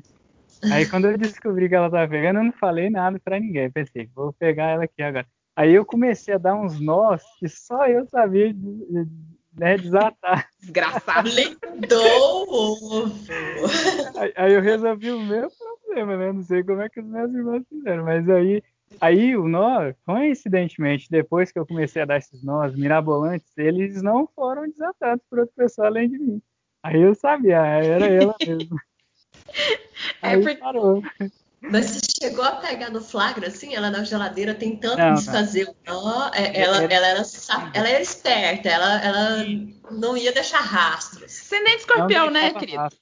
Ela era rápida Mas aí o nó resolveu a, a situação pro meu lado, né? Aí é. parou. Aí com os nós mirabolantes ela parou de pegar. Não dava para pegar. Porque assim. É porque depois fala... para colocar de volta, né, Luiz? Era... É. Ia ser muito difícil. E assim, era muito difícil. Eu não conseguia é, desfazer um nó sem que houvesse algum estrago. Era muito arriscado. Você era... Tá vendo? Era muito você arriscado. continuou pegando dos outros irmãos? Dos outros. Olha Sim, só, pegando. Olha, mas em minha defesa, eu quero deixar bem claro que o, o nosso outro irmão, o Lucas, ele até, até hoje, o Daniel vai, pode confirmar essa informação. O Lucas até hoje ele joga na minha cara. Você comeu meu ovo do Mickey! Porque foi uma edição, uma edição limitada, isso nunca mais se repetiu. E eu comi praticamente o ovo todinho, assim, né? Porque. Né? Eu, né? Gente, era chocolate, sabe? Chocolate para mim sempre foi uma coisa muito séria, né? E aí eu, sempre, eu ganhava o, o, ovo de Páscoa e eu queria já comer, sabe? Já queria aproveitar logo e tal. Eu não tinha essa, essa, essa coisa você igual o Daniel. Esperar domingo, né? Você também é... tinha, você comprava antes, é, sexta-feira, né? Aí é, só no quinta. domingo que vai abrir. Aí é, eu é. ficava esperando, não, beleza, domingo, domingo. Mas a Analisa não, ela queria comer na hora, assim, já. É, eu até pensei em algo aqui. Será que é, é, essa, essa mentalidade, né? Lógico também que a gente, eu acho que nós pertencemos a, ao mesmo tipo, né? Estrutura de, de família da década de 90, que é, nossos pais eram pessoas trabalhadoras, mas era aquele salário ali que tinha para a gente não faltava, mas também não sobrava. E aí Sim. acrescia esse, esse, esse rolê dessa economia louquíssima que eu lembro dessa era aí, é, pós-impeachment, eu acho que no Collor também, que vamos no, vamos no supermercado agora porque o arroz está de tal preço. Sim. E eu fico pensando, será que é por isso que a gente cresceu com essa questão do ovo tem que durar pelo menos uns 15 dias pós-Páscoa? eu lembro que tudo foi assim, o lanche era para ser comido só na hora do lanche, sabe? Não tinha esse negócio de você pegar todas as balduco. E, Nem balduco, balduco eu vou comer depois de adulta, porque é uma marca cara, a gente não tinha, não tinha acesso a balduco nos anos 90 assim não. Bolacha gente. da Bruxinhas, né? É, tinha umas bolachas série B, é, assim, é porque aqui a gente fala bolacha, tá? Ouvintes das é. outras regiões que falam biscoito, vocês. Assim, biscoito, biscoito de queijo aqui. Biscoito é outra coisa. O que a gente tá falando é bolacha mesmo. E é bolacha, né? Nem bolacha, é, não. É bolacha. né? Tinha umas, uma, umas bolachas, assim, muito série B, assim, tipo, essa Bruxinhas era uma marca que eu nunca vi na minha vida, mas era, bola, era bolacha Bruxinhas. Aí tinha umas bruxinhas mó feias, assim, estruchadas. Design chora. Né? ah, o, o recheio, tinha recheio, recheio, a gordura hidrogenada e tal. Sim. Eu, eu, lembro muito do wafer, do fofão, que tinha uma embalagem verde, outra vermelha e sei lá. E aí ele era um waferzão, assim, meio retangular, né? Como se juntasse pelo menos umas quatro dessas que vem nos pacotes que a gente acha ultimamente e, e colocasse dentro dessa embalagem. Gente, eu achava aquilo ali o supra-sumo da delícia, sabe? Quando vinha o, bolacha, o wafer fofão pra minha casa, eu falava, nossa, eu até dividia. Eu sou meio que da vibe ali do Daniel, sabe? Ah, deixa é. deixa eu Vou só dou uma, uma mordidinha e coloco de volta na geladeira. Guarda o resto, é. Deixa pra depois, vai comendo. Não, eu, nunca tive esse trem, não. Mas tem umas coisas, assim, que a gente, a, a gente aprendeu a, a, entender como sinal de que tinha algum dinheiro, né? Por exemplo, é, para mim, um sinal de dinheiro é, era o chocolate surpresa da Nestlé. Nossa, era riquíssimo. Chocolate surpresa, eu lembro que o meu pai fez coleção do, do, de uns cartões, acho que era de animais, assim, que era, vinha o chocolate e tinha um cartão, acho que era de animais. Dos dinossauros. Dos dinossauros. Ele completou tudo dos dinossauros.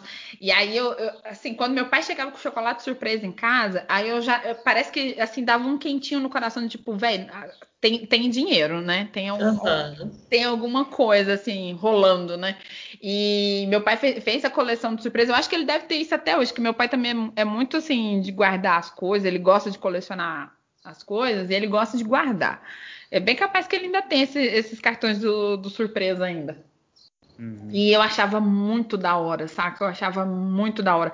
E aí, bolacha, por exemplo, é... a gente aqui em Goiânia, não sei se, se é conhecido em outros estados, mas a gente tem a, a, a bolacha Mabel, né? Que é a bolachinha de, de coco maravilhosa, né? É... Que também, nossa, eu adorava, assim, é, pegar um, um, tantinho assim de, de Mabel, um copo de leite, sentar de, de frente para a televisão, assistir, assistir TV Colosso, Xuxa, qualquer outra coisa que estivesse passando. Ai, tudo. Assistir o X Tudo, o Mundo de Bigman. Nossa! Ah. Mundo de Bigman, meu Deus, que, que sucesso. Eu adorava. Mas o, o Mundo de Bigman, eu já peguei ele, eu já estava um pouquinho maior, assim. Que eu lembro que ele passava à tarde, eu já estudava de manhã. É, uhum. eu já estudava de manhã, porque lá no, no, colégio que a gente estudava, do pré até a quarta série era de tarde, e aí da quinta série até o terceiro ano do segundo grau era de manhã. Então, quando você, na quinta série, você já né, começava a estudar de manhã com um monte de outros adolescentes mil vezes maior que você, você por alguns dias você tinha a impressão de que você era igual a eles, né? Mas depois você via que você não era igual a eles. Não. Era Muito pelo contrário. Eu, eu, passei por essa transição. Eu sempre estudei de manhã, aí comigo foi o contrário. Quando eu fui para a quinta série, eu fui estudar à tarde. E aí eu lembro de assistir Angé eu acho que já passava a Angélica, a Fada Bela, a uhum. Garrafinha, e eu lembro que eu tinha uma, nossa, é o bullying, né, das crianças. Eu lembro que eu tinha uma, uma colega muito parecida à Garrafinha, da Angélica, assim, sabe, aquela garrafinha de barril, mas ela era um amor e tal, e, e aí eu, eu, eu adorava quando eu saía mais cedo, porque aí eu chegava a tempo de assistir é, o Gloob Gloob, que eu ficava intrigadíssima com como que aparecia só a cabeça Sim. daquele. Eu achava, será que eles estão deitados? E aí eles ficam só com a cabecinha assim?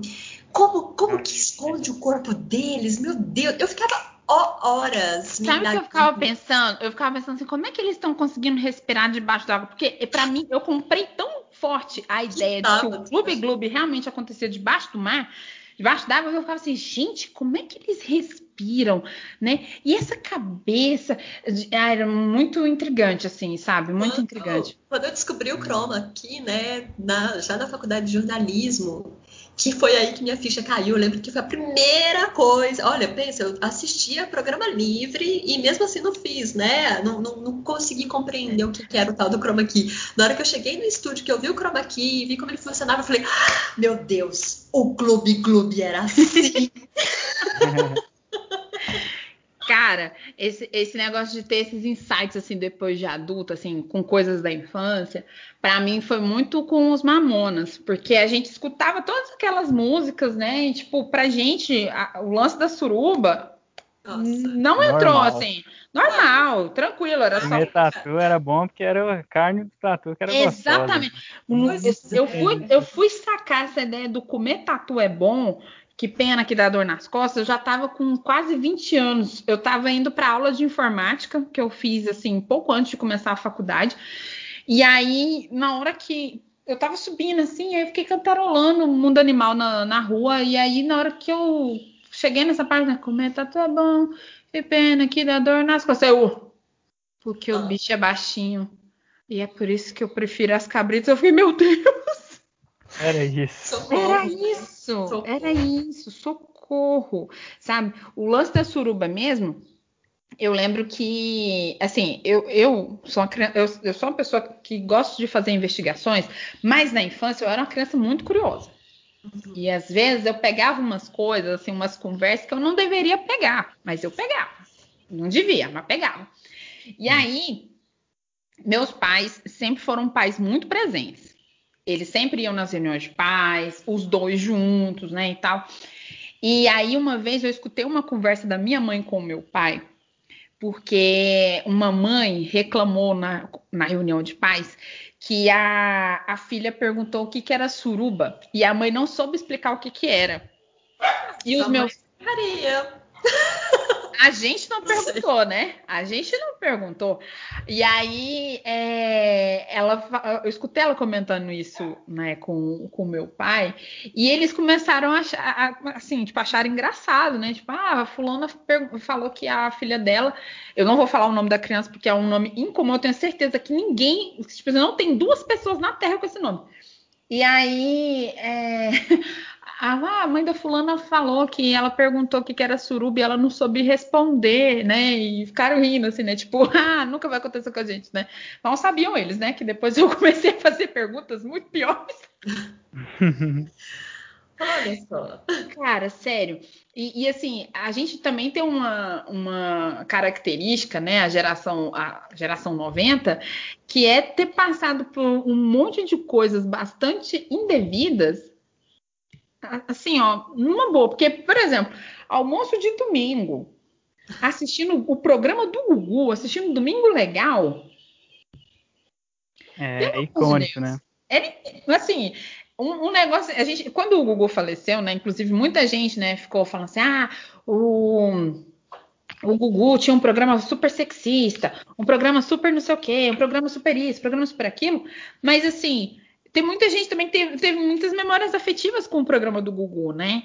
E aí, tipo, é, você tá no programa de domingo, tá no domingo, almoço de domingo com sua família, tal, tal, tal. E aí, tipo, a, a Gretchen, né? Tem a participação da Gretchen, o Jean-Claude Van Damme, e aí começa uma dança, de repente. Opa! Opa, uma ereção, né? Aí você fica, meu Deus, a banheira do Gugu mesmo, gente. Assim, Pois é, né? E, e, e, o, e o que né, as pessoas, os caras com a sunga branca entrando na banheira para procurar o sabonete e às vezes aparecia um peito ali da menina que estava a equipe masculina de pegar o sabonete. E o que eu acho mais absurdo, além disso tudo, porque, não sei, ok, o horário não era apropriado por ser domingo e por ser à tarde, por nossas vozes estarem assistindo com a gente, sabe? Mas o curso das crianças ralando na boquinha da garrafa, cara. Sim. Que... Ah. Eram uns 25 anos, sabe? Com aquele shortinho do Tchan ou do, da Companhia do Pagode, ralando na boquinha da garrafa e adultos jogando. E eu ficava assim. Eu, não, eu não ficava, né? Na época eu achava ok, inclusive queria participar. Mas hoje, pensando, gente, que errado! Que errado, cara, que errado. E aí você pensa assim, é não só o Gugu? Não, se, porque se você fosse pra Globo, você ia se deparar com o Faustão apresentando o programa. Tinha um, um quadro no Faustão que chamava Sexolândia. Não sei se vocês lembram. E era, tipo, é, disputa entre homens e mulheres e, e, tudo mais, mas tinha toda uma conotação, assim, sexual mesmo. Jogo da velha embaixo, assim? As pessoas Isso! Ficavam... Esse mesmo. Esse mesmo. As perguntas todas assim. As, as dançarinas, que eram mais peladas naquela época do que são agora, sabe? É, não, a gente não tinha para onde correr, assim. Bem da verdade, não, não tinha para onde correr, assim. E aí as pessoas têm uma coisa. Gente, eu dou gargalhadas quando as pessoas falam assim: ai, porque a TV hoje está um lixo. Ai, muita, muita putaria. Aí você fica, então, né? É. Não é de era hoje. Pior. Era pior. Não, não era muito pior, mas era uma coisa assim que. É, assim como a gente estava falando da, da questão do Fantástico, querendo ou não, é, era uma questão da família estar tá ali assistindo, porque era a opção que tinha. É, é, essas, essas atrações do programa legal e adjacências, elas também entravam. Elas entravam na nossa casa, sabe? Assim, elas Sim. não pediam licença, sabe? Tipo, olha, agora a gente vai passar as crianças aqui dançando coreografias sexualizadas. Sabe? Não, tava lá. E você ainda torcia, sabe? Sim! Ai, a gente compara, assim, tipo, agora o The Voice Kids, nessas competições, colocam as crianças super vestidas de criancinhas mesmo, tudo mais. E aí a gente até fica pensando, tá, mas é, na nossa época não tinha criança vestida daquele jeito ali, não. Ah, não tinha, não. é, é, é muita loucura. Assim, a gente foi exposto a tudo como se a gente como se a gente tivesse preparação, sabe? Assim, não, Sim. vocês vão dar conta, Vou dar conta. É, ontem eu assisti um episódio de Watchmen, né, e, e, vendo um pouco disso, assim, que as crianças eram submetidas, um, um trechinho falando assim, que as crianças eram submetidas, elas não eram tratadas como crianças. E eu acho que, assim, na nossa geração ainda tinha um pouco, pelo menos eu sentia muito isso, é, tinha essa questão de, por exemplo, alguns assuntos não poderiam fal ser falados, por exemplo, uhum. assunto, né? Mas o resto a gente estava pronto, a gente estava preparado para lidar com, com as coisas, assim, né? Com a questão da morte, com a tragédia e tal. Porque essas coisas invadiam essa casa e hoje eu, eu vejo que existe ainda um, um cuidado, sabe? De, de, ter uma programação. Pelo menos passa a classificação indicativa do programa da televisão. Sim. Sim, pelo menos, pelo menos assim, chama, chama né, a, a pessoa para responsabilidade. Tipo assim, olha, Sim. isso aqui não é recomendado para essa, pra essa faixa etária aqui, tá? Então, assim, uhum. por favor, se você puder tirar essa, essa pessoa dessa faixa etária de perto, vai ser bom, né? Menino, né? É, tire as crianças da sala, pelo amor de Deus. Agora, assim, gente, eu sou, eu sou muito fã da Xuxa, né? Já falei isso muitas vezes aqui, mas assim. Eu, eu gostei, nossa, eu era muito fã da Xuxa. A minha mãe vive falando que esse foi o maior erro dela enquanto minha mãe ter me deixado assistir show da Xuxa. Porque a minha mãe, a minha mãe sempre viu muitos problemas e, e assim, eu não problematizo a Xuxa porque eu, eu, tenho muitas memórias afetivas, mas assim, se você quiser falar mal da Xuxa, fica à vontade, só não me convide. Mas assim, uhum. eu lembro que teve uma, uma época que ela ela se despediu, né, da, das crianças, porque ia mudar a programação da Globo e tal, e, e aparentemente ela não ia mais apresentar os programas diários. Acho que foi quando ela foi pro. Quando ela começou a apresentar o Xuxa Park. O Xuxa Park, que era só no sábado de manhã. E aí ela fez uma despedida super triste e eu fiquei muito mal. Eu fiquei, eu fiquei muito triste, assim, sabe? Eu, assim, a Xuxa estava triste, eu estava arrasada. A Xuxa estava feliz, eu estava vibrando de felicidade, sabe?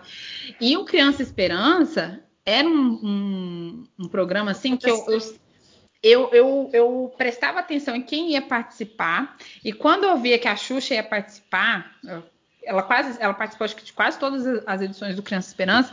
Eu, nossa, eu, eu, eu queria muito assistir, assim, sabe? Porque as entradas você dormia da... tarde, você dormia tarde para conseguir ficar acordada. Não, minha mãe não deixava a gente dormir tarde. Eu, eu, eu, eu deixava, era o único momento que eu dormia tarde para ficar acordada até altas horas para conseguir assistir a Xuxa no Criança Esperança. Mas e, e beijando a mão do Cristo, claro. Claro, hum. isso é um episódio único, né? Nunca vamos esquecer. Inclusive, eu não sei em qual programa que eu vi, acho que foi o Fábio Porchat que falou assim, que se ele pudesse, ele ia colocar uma estátua do, do Aragão na mão do Cristo que ele escalou. Ótima ideia, eu assino essa petição. Eu acho, eu acho válido, eu acho bem válido. E assim, eu não, minha mãe não deixava a gente dormir à tarde, né? Porque, assim, os horários, né, da gente dormir e tal, eram muito. Minha, minha mãe e meu pai sempre faziam muito certinho, assim, né? A gente não era criança ficar acordada até tarde da noite, não, não tinha essas coisas. Mas, eu, às vezes, eu acabava dormindo, né?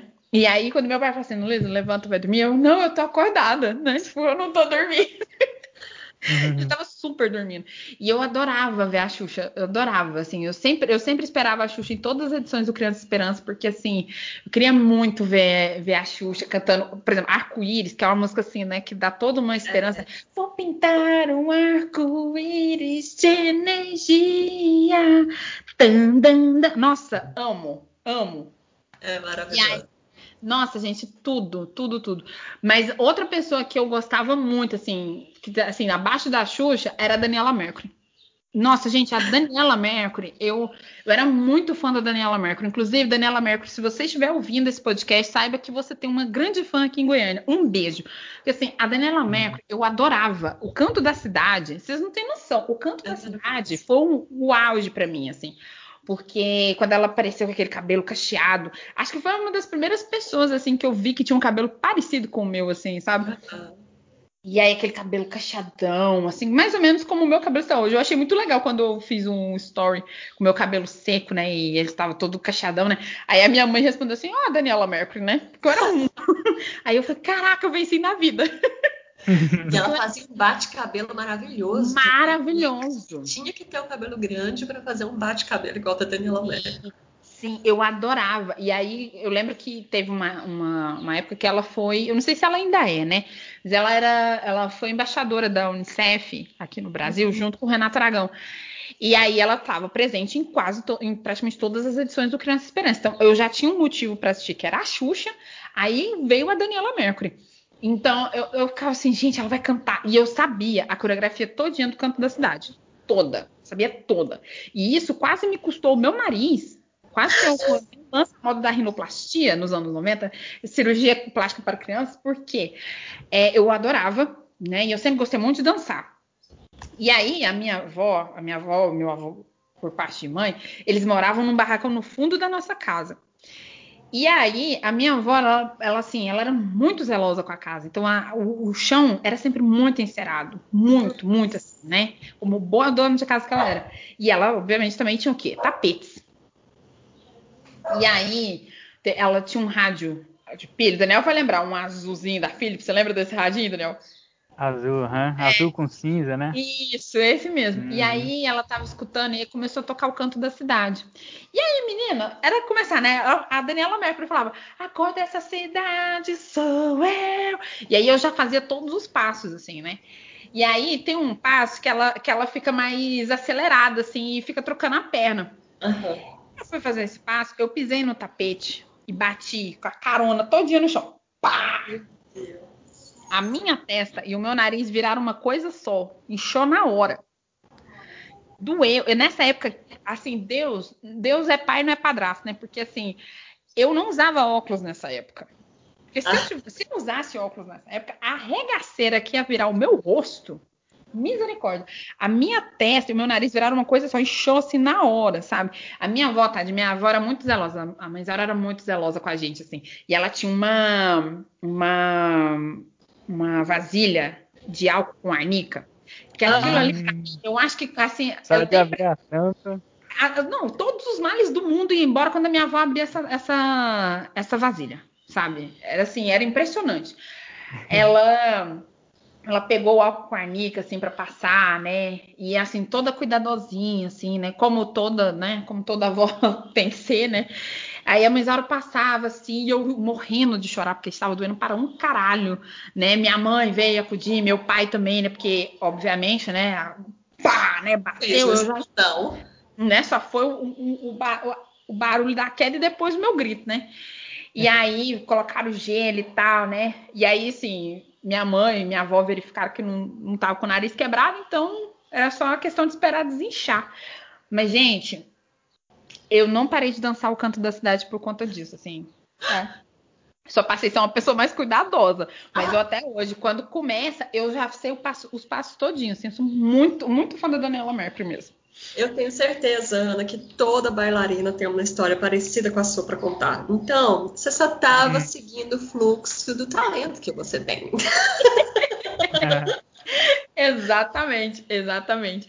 Outra coisa que era muito comum, e acho que isso é mais. É, agora a gente vai entrar numa coisa meio bairrista mesmo, né? Que era o carro do doce. O carro do doce ah, passando na sua porta, direto da cidade de Nerópolis, que é uma cidade próxima aqui a Goiânia. É, o meu avô, ele, ele era, meu avô assim, ele não tinha apego assim, sabe? Ele sempre, ele gostava muito de agradar a gente e tal. Não, não tinha tempo ruim com meu avô.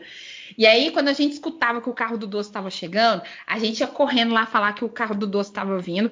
E aí, é, a gente parava o carro e aí cada neto podia escolher um doce. E meu avô comprava um quilo de doce. Meu Deus. Um quilo, era um quilo. Assim, era um quilo porque a gente pediu um quilo, porque na nossa concepção, um quilo era o mesmo que uma tonelada, né? Porque. né? Uma piscina de doce. Uma, né? Hum. Louca, ficar louca de sugar high. E o meu avô era assim, ó, se tinha, por exemplo, algum amiguinho nosso, ele também comprava para os amiguinhos que tivesse. E a nossa casa vivia cheia de criança. Então, assim, uhum. eram quatro netos, mais, sei lá, três outras crianças, e ele comprava para cada um, assim, sabe? Eu sempre pedi o mesmo doce, que era o, o doce de pingo de mel com amendoim. Amo. Ah, Nossa, maravilhoso. Você sempre pedia uns diferentes, né, Dani?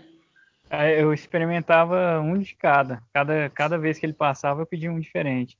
Eu lembro só do pingo de mel. Com, com e sem amendoim. Não, com é, e sem com amendoim. amendoim. Tinha um que era com calda, era de mamão, né? Doce é, de mamão com, com calda. calda. Eu lembro dele, eu pedi esse também.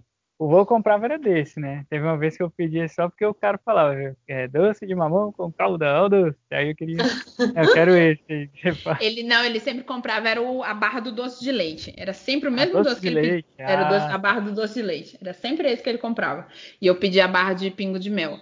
E, hum. a gente sempre pedia assim, tipo, ah, ele tá vindo, tá vindo. Tanto é que teve uma vez que a gente demorou um pouquinho para chegar e o carro do doce estava parado lá na nossa porta, porque o cara já sabia que a gente ia. Já sabia que é. Ah, isso é, é ótimo quando acontece esse tipo de, de match, assim, né? Porque é. meu, meu maior desespero era aqui, durante muito tempo, era o, o pamonheiro, ele vinha na bicicleta, sabe? Uhum. Então, assim, ele vinha gritando e meu desespero era de não dar tempo de correr o suficiente para pegar o dinheiro e pegar ele no, no, no, no, no ciclo dele ali na rua, sabe? Mas, pelo amor de Deus, anda devagar com essa bicicleta que eu preciso achar o dinheiro para comprar Monarcão, né? Exato. Monarcão feroz, nossa, bom pra caramba. E assim, é, esse é um, é um, clássico sofrimento de uma criança goiana, né? Assim, perder a hora do carro da pamonha, da bicicleta da pamonha, isso aí é um sofrimento tipicamente goiano. Sim, sim. E, e eu fui pensar é, agora, né? Pra você ver, a gente demora muito sair da nossa caixinha, né? Porque aqui sempre foi casa e tal. Então, assim, querendo ou não, a gente estava muito próximo da rua. E aí eu comecei a imaginar que onde eu moro, hoje tem o triciclo da pamonha. Sim. Né? E aí eu ficava pensando, gente, esse povo que mora em prédio, até descer. Olha, já foi embora. que tristeza! Mas como é que grita? Chega, chega na janela e fala: Peraí, que eu tô descendo! como que acontece isso? Eu dancei quadrilha com aquela música do Leonardo, da Veste veste a calça sem tropeio e deixa o menino de fora. Ah, ah, é... Olha só. É... Como é que é? Acho que é. Aquela do compadre, né? Não sei é... o que. Prega no compadre. Prega, né? né? O que da comadre, sabe? E as crianças dançando com Aí, eu lembro. Quadrilha do Major. Do Quadrilha do Major, eu acho que de 95 ou 96 foi isso aí que rolou. Nossa, olha, só pra. Já que a gente tá bem bairrista aqui, gente, eu até contextualizar vocês. Eu e o Daniel e Ítalo moramos no mesmo bairro, mas a gente só foi se conhecer depois de adulto. E a gente estudou em escolas que por muitos anos foram escolas rivais, né? tipo assim, de, de, de, ter treta real, assim. Era um negócio tão esquisito que eu lembro que uma vez eu precisei tirar Xerox e aí alguém falou assim para mim: ah, lá no Major tira. E aí, e aí falar assim, não, mas é melhor você ir no outro, no outro lugar, porque a gente não vai lá no Major. E aí, é, eu lembro que tinha um, era um negócio assim tão esquisito que às vezes até é, colaboradores das escolas, assim, tipo, é, não queriam ser transferidos para o Major, não queriam ser transferidos para o San Damiano, sabe? É, os alunos às vezes não passavam na, na, porta da escola com uniforme porque, né? E a gente era chamado de Smurf. E, e se eu... passasse, ficava olhando assim com cara feio. Que uma vez eu tive que passar na porta do Major e aí eles ficaram olhando assim, né, com aquela cara assim, desconfiados, né? É. é. Era estranho mesmo. Sim, era muito, era muito esquisito, assim, sabe? O meu pai trabalhou na, no, nessa escola, né, no Major, meu avô também trabalhou lá. É, e aí, assim, eu achava estranho, porque o meu pai e o meu, meu avô trabalharam lá e eu estudava em outra escola, na escola rival, né? E aí era um negócio assim tão esquisito. Eu lembro que tinha uma. Eu e o Daniel estudamos numa escola religiosa, né? E aí tinha uma das, das freiras do, desse colégio que foi lotada no Major. E aí ela, ela não, não era, não foi bem recebida pela, pelo Major, porque ela era do Sandoviano, entendeu? E tipo assim. Louco. Absurdo, né? Mano, pelo amor de Deus, assim, sabe? Era, e eles davam apelidos pra gente, né? Os nossos, os nossos uniformes eram azuis, aí o pessoal do Major chamava a gente de Smurf, né? É, porque, porque era tudo azul e tal, né? E. Hum. Assim, mãe, ai, mano, que, que loucura, né? Eu, eu, passei pelo Major, mas eu não, não fiquei por dentro dessa rivalidade, se acredita? Eu é. acho que eu era muito criança, eu acho, não sei. Eu lembro que eu tinha muito medo de apanhar aleatoriamente no colégio, porque eu era muito pequena, sou, né? Então, na época eu era menor ainda, mais é, magrinha, fraquinha, assim. E eu lembro que assim que eu mudei para o Major, que eu, que eu era dessa, dessa escolinha muito pequena, que ficava aqui na 203, e aí eu fui para Major, e aí era. Nossa, eu achava um mundo de colégio, né? Aquela escola grande, tinha quatro quintas séries, não sei o quê. E aí eu lembro que no, no, na primeira semana, num dos, dos recreios, uma galera quebrou a bicicleta de um menino lá. Quebrou, sabe? Quebrou até o quadro da bicicleta. Eu fiquei, caramba, como eles conseguiram fazer isso? Se eles quebraram uma bicicleta, imagina o que eles vão fazer com esse, com esse menino, né? Vão matar ele. E aí eu lembro que uma da, das meninas, assim, que ela era muito. Ela era que colocava respeito, sabe? Assim, uhum. Ela falava e tal, e o povo obedecia, e ela era grande. E ela se encantou por mim, assim, na amizade, e ela falava, ninguém mexe com a minha testinha. E aí pronto, aí eu pude respirar Perdeu medo de, de apanhar, porque se alguém encostasse em mim, eu chamava ela. Então, porque o nome é muito, muito singular e com certeza ela, ela vai reconhecer. Mas eu beijo essa pessoa aí que me, que, que me protegeu durante. Alô, testinha! É, protegeu eu sou muito grata. Nunca quebrei nada, nunca quebraram nada no meu ano major. E aí, eu não sabia dessa rivalidade com o Sandomiano. Tinha, menina, tinha. Mas assim, o Sandomiano, é, eu lembro que, que assim, o Sandomiano é uma escola muito antiga na, na região, né? E, e tudo mais. Mas tinha umas histórias assim, típicas do Sandomiano que. Eu não sei se isso é de todas as escolas religiosas, porque é um colégio católico, né? Mas, Daniel, você lembra daquela freira, daquela, daquela história da, da freira, é, da imagem da santa que ficava lá no fundo da escola? Lembro, lembro. Que o. Nossa, era um. Porque assim, é, era um colégio e também funcionava um convento. E lá dentro também tem uma igreja que é frequentada pela comunidade, né? E aí tinha uma imagem de uma santa. Deve ter essa imagem até hoje, né? Lá no fundo da escola. E assim, é um, é um lote gigante, imenso o lote do, da escola. E aí, a, nossa, tinha uns, uns, meninos em determinadas épocas assim que roubava a, as ofertas que faziam para essa santa. Que tinha um lugar lá para colocar moedinha. E aí as pessoas iam lá na, na, igreja da escola e tal, e passava lá, fazia suas orações e às vezes deixava moedinha e tal.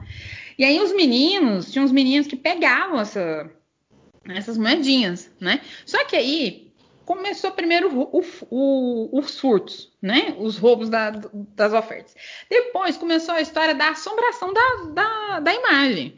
De menino ir lá tentar roubar e falar assim: Nossa, a santa mexeu. Aí saía correndo assim, só o rastro de bosta, porque a criança saía cagada de medo.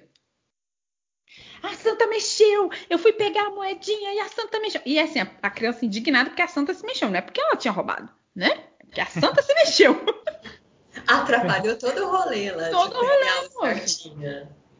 Nossa, é uma mulher de muita palavra. Minha mãe, quando ela fala que vai fazer as coisas, ela vai. É, é coisa que ela vai fazer mesmo, sabe? Se ela fala que vai ela fazer. Ela faz mesmo. Ela, ela faz, faz, mesmo. Ela faz. Lembra mesmo. aquele dia lá do, dos brinquedos que ela tava limpando a casa?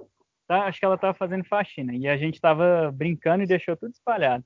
E ela Oi. falou uma vez só: é, guarda esses brinquedos e tira daí que eu vou limpar, e se tiver eu vou jogar fora.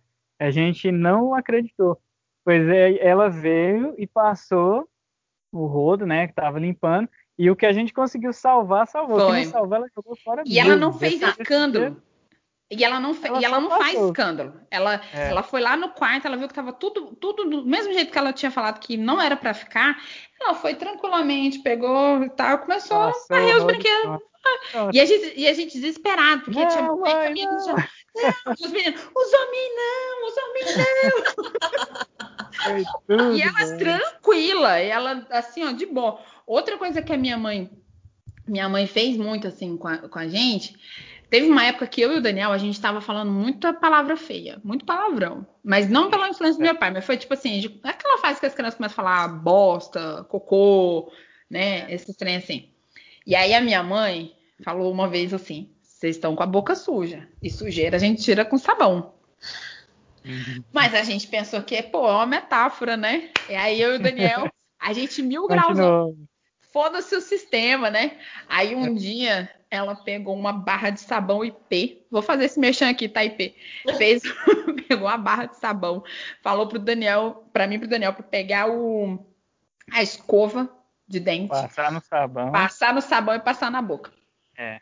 Porque a boca da gente estava suja e a gente tinha que ficar com a boca limpa. O gosto, traumatizante. Maravilhoso. Nossa senhora. Eu acho que a mãe de vocês tinha que dar um workshop, entendeu? De o que, que você quer? Você quer outras crianças traumatizadas também? Não, eu acho que eu acho que isso traz um ensinamento, sabe? Essa questão de falar a verdade, cumprir a palavra, sabe? Porque eu acho que não, ela cumpria, cumpria não apenas na hora de levar os brinquedos embora, né? Jogar o brinquedo no lixo que estava espalhado, mas em outras questões também. E a gente vê muito isso, que é, o adulto, ele. Que gente, assim, alguns adultos eles costumam levar as crianças muito na, na, na brincadeira, assim, né? Sim. Tipo, ah, depois a gente compra, na volta a gente compra. Não tem isso na volta a gente compra. A gente não vai comprar. É, isso é um meme que eu nunca, eu não posso nem aproveitar, porque a minha mãe não tinha esses negócios. Não ia comprar, não ia comprar, assim, sabe? Não tinha esse na volta a gente compra. Pelo menos comigo, não tinha. E aí, quando a gente saía, ela falava que não ia, a gente não ia é, beber água e tal, né? Aí eu, eu descia do ônibus, a primeira coisa que eu falava que eu tava com sede ou que eu queria fazer xixi. E aí ela e a minha mãe, gente, minha mãe é uma lady. A minha mãe é uma lady, não é, Daniel? Ela chegava, é. a minha mãe não é de fazer escândalo. A minha mãe não faz escândalo. Ela resolve tudo com classe. E aí ela chegava perto de mim assim, o que, que a gente conversou em casa no Luiz? Na hora que ela falava isso, a minha vida toda passava diante dos meus olhos assim, ó. Meu pai, meu, meu pai é uma graça. Meu pai, meu pai é muito cumprir as palavras também. Meu pai fala as coisas que ele vai fazer. Mas o meu pai tinha um negócio engraçado, assim, que quando a gente saía, tipo, saía eu e ele, aí eh, minha mãe falando, não é pra, pra dar coisa de rua, comida de rua pra Ana Luísa, né? Não, não para em lugar pra comer, tal, não sei o que, tal, beleza. Não, você ouviu, né, Ana Luísa? A gente não vai comer. Aí eu, não, beleza, né? Tal. A gente descia do ônibus, a primeira coisa que meu pai falava, vamos passar ali no esfirra quente pra comer um salgadinho. Olha primeira só. coisa, a primeira coisa Sabe que meu pai que meu pai era bom, Era é. eu comia coxinha no centro quando ele ia lá e me levava.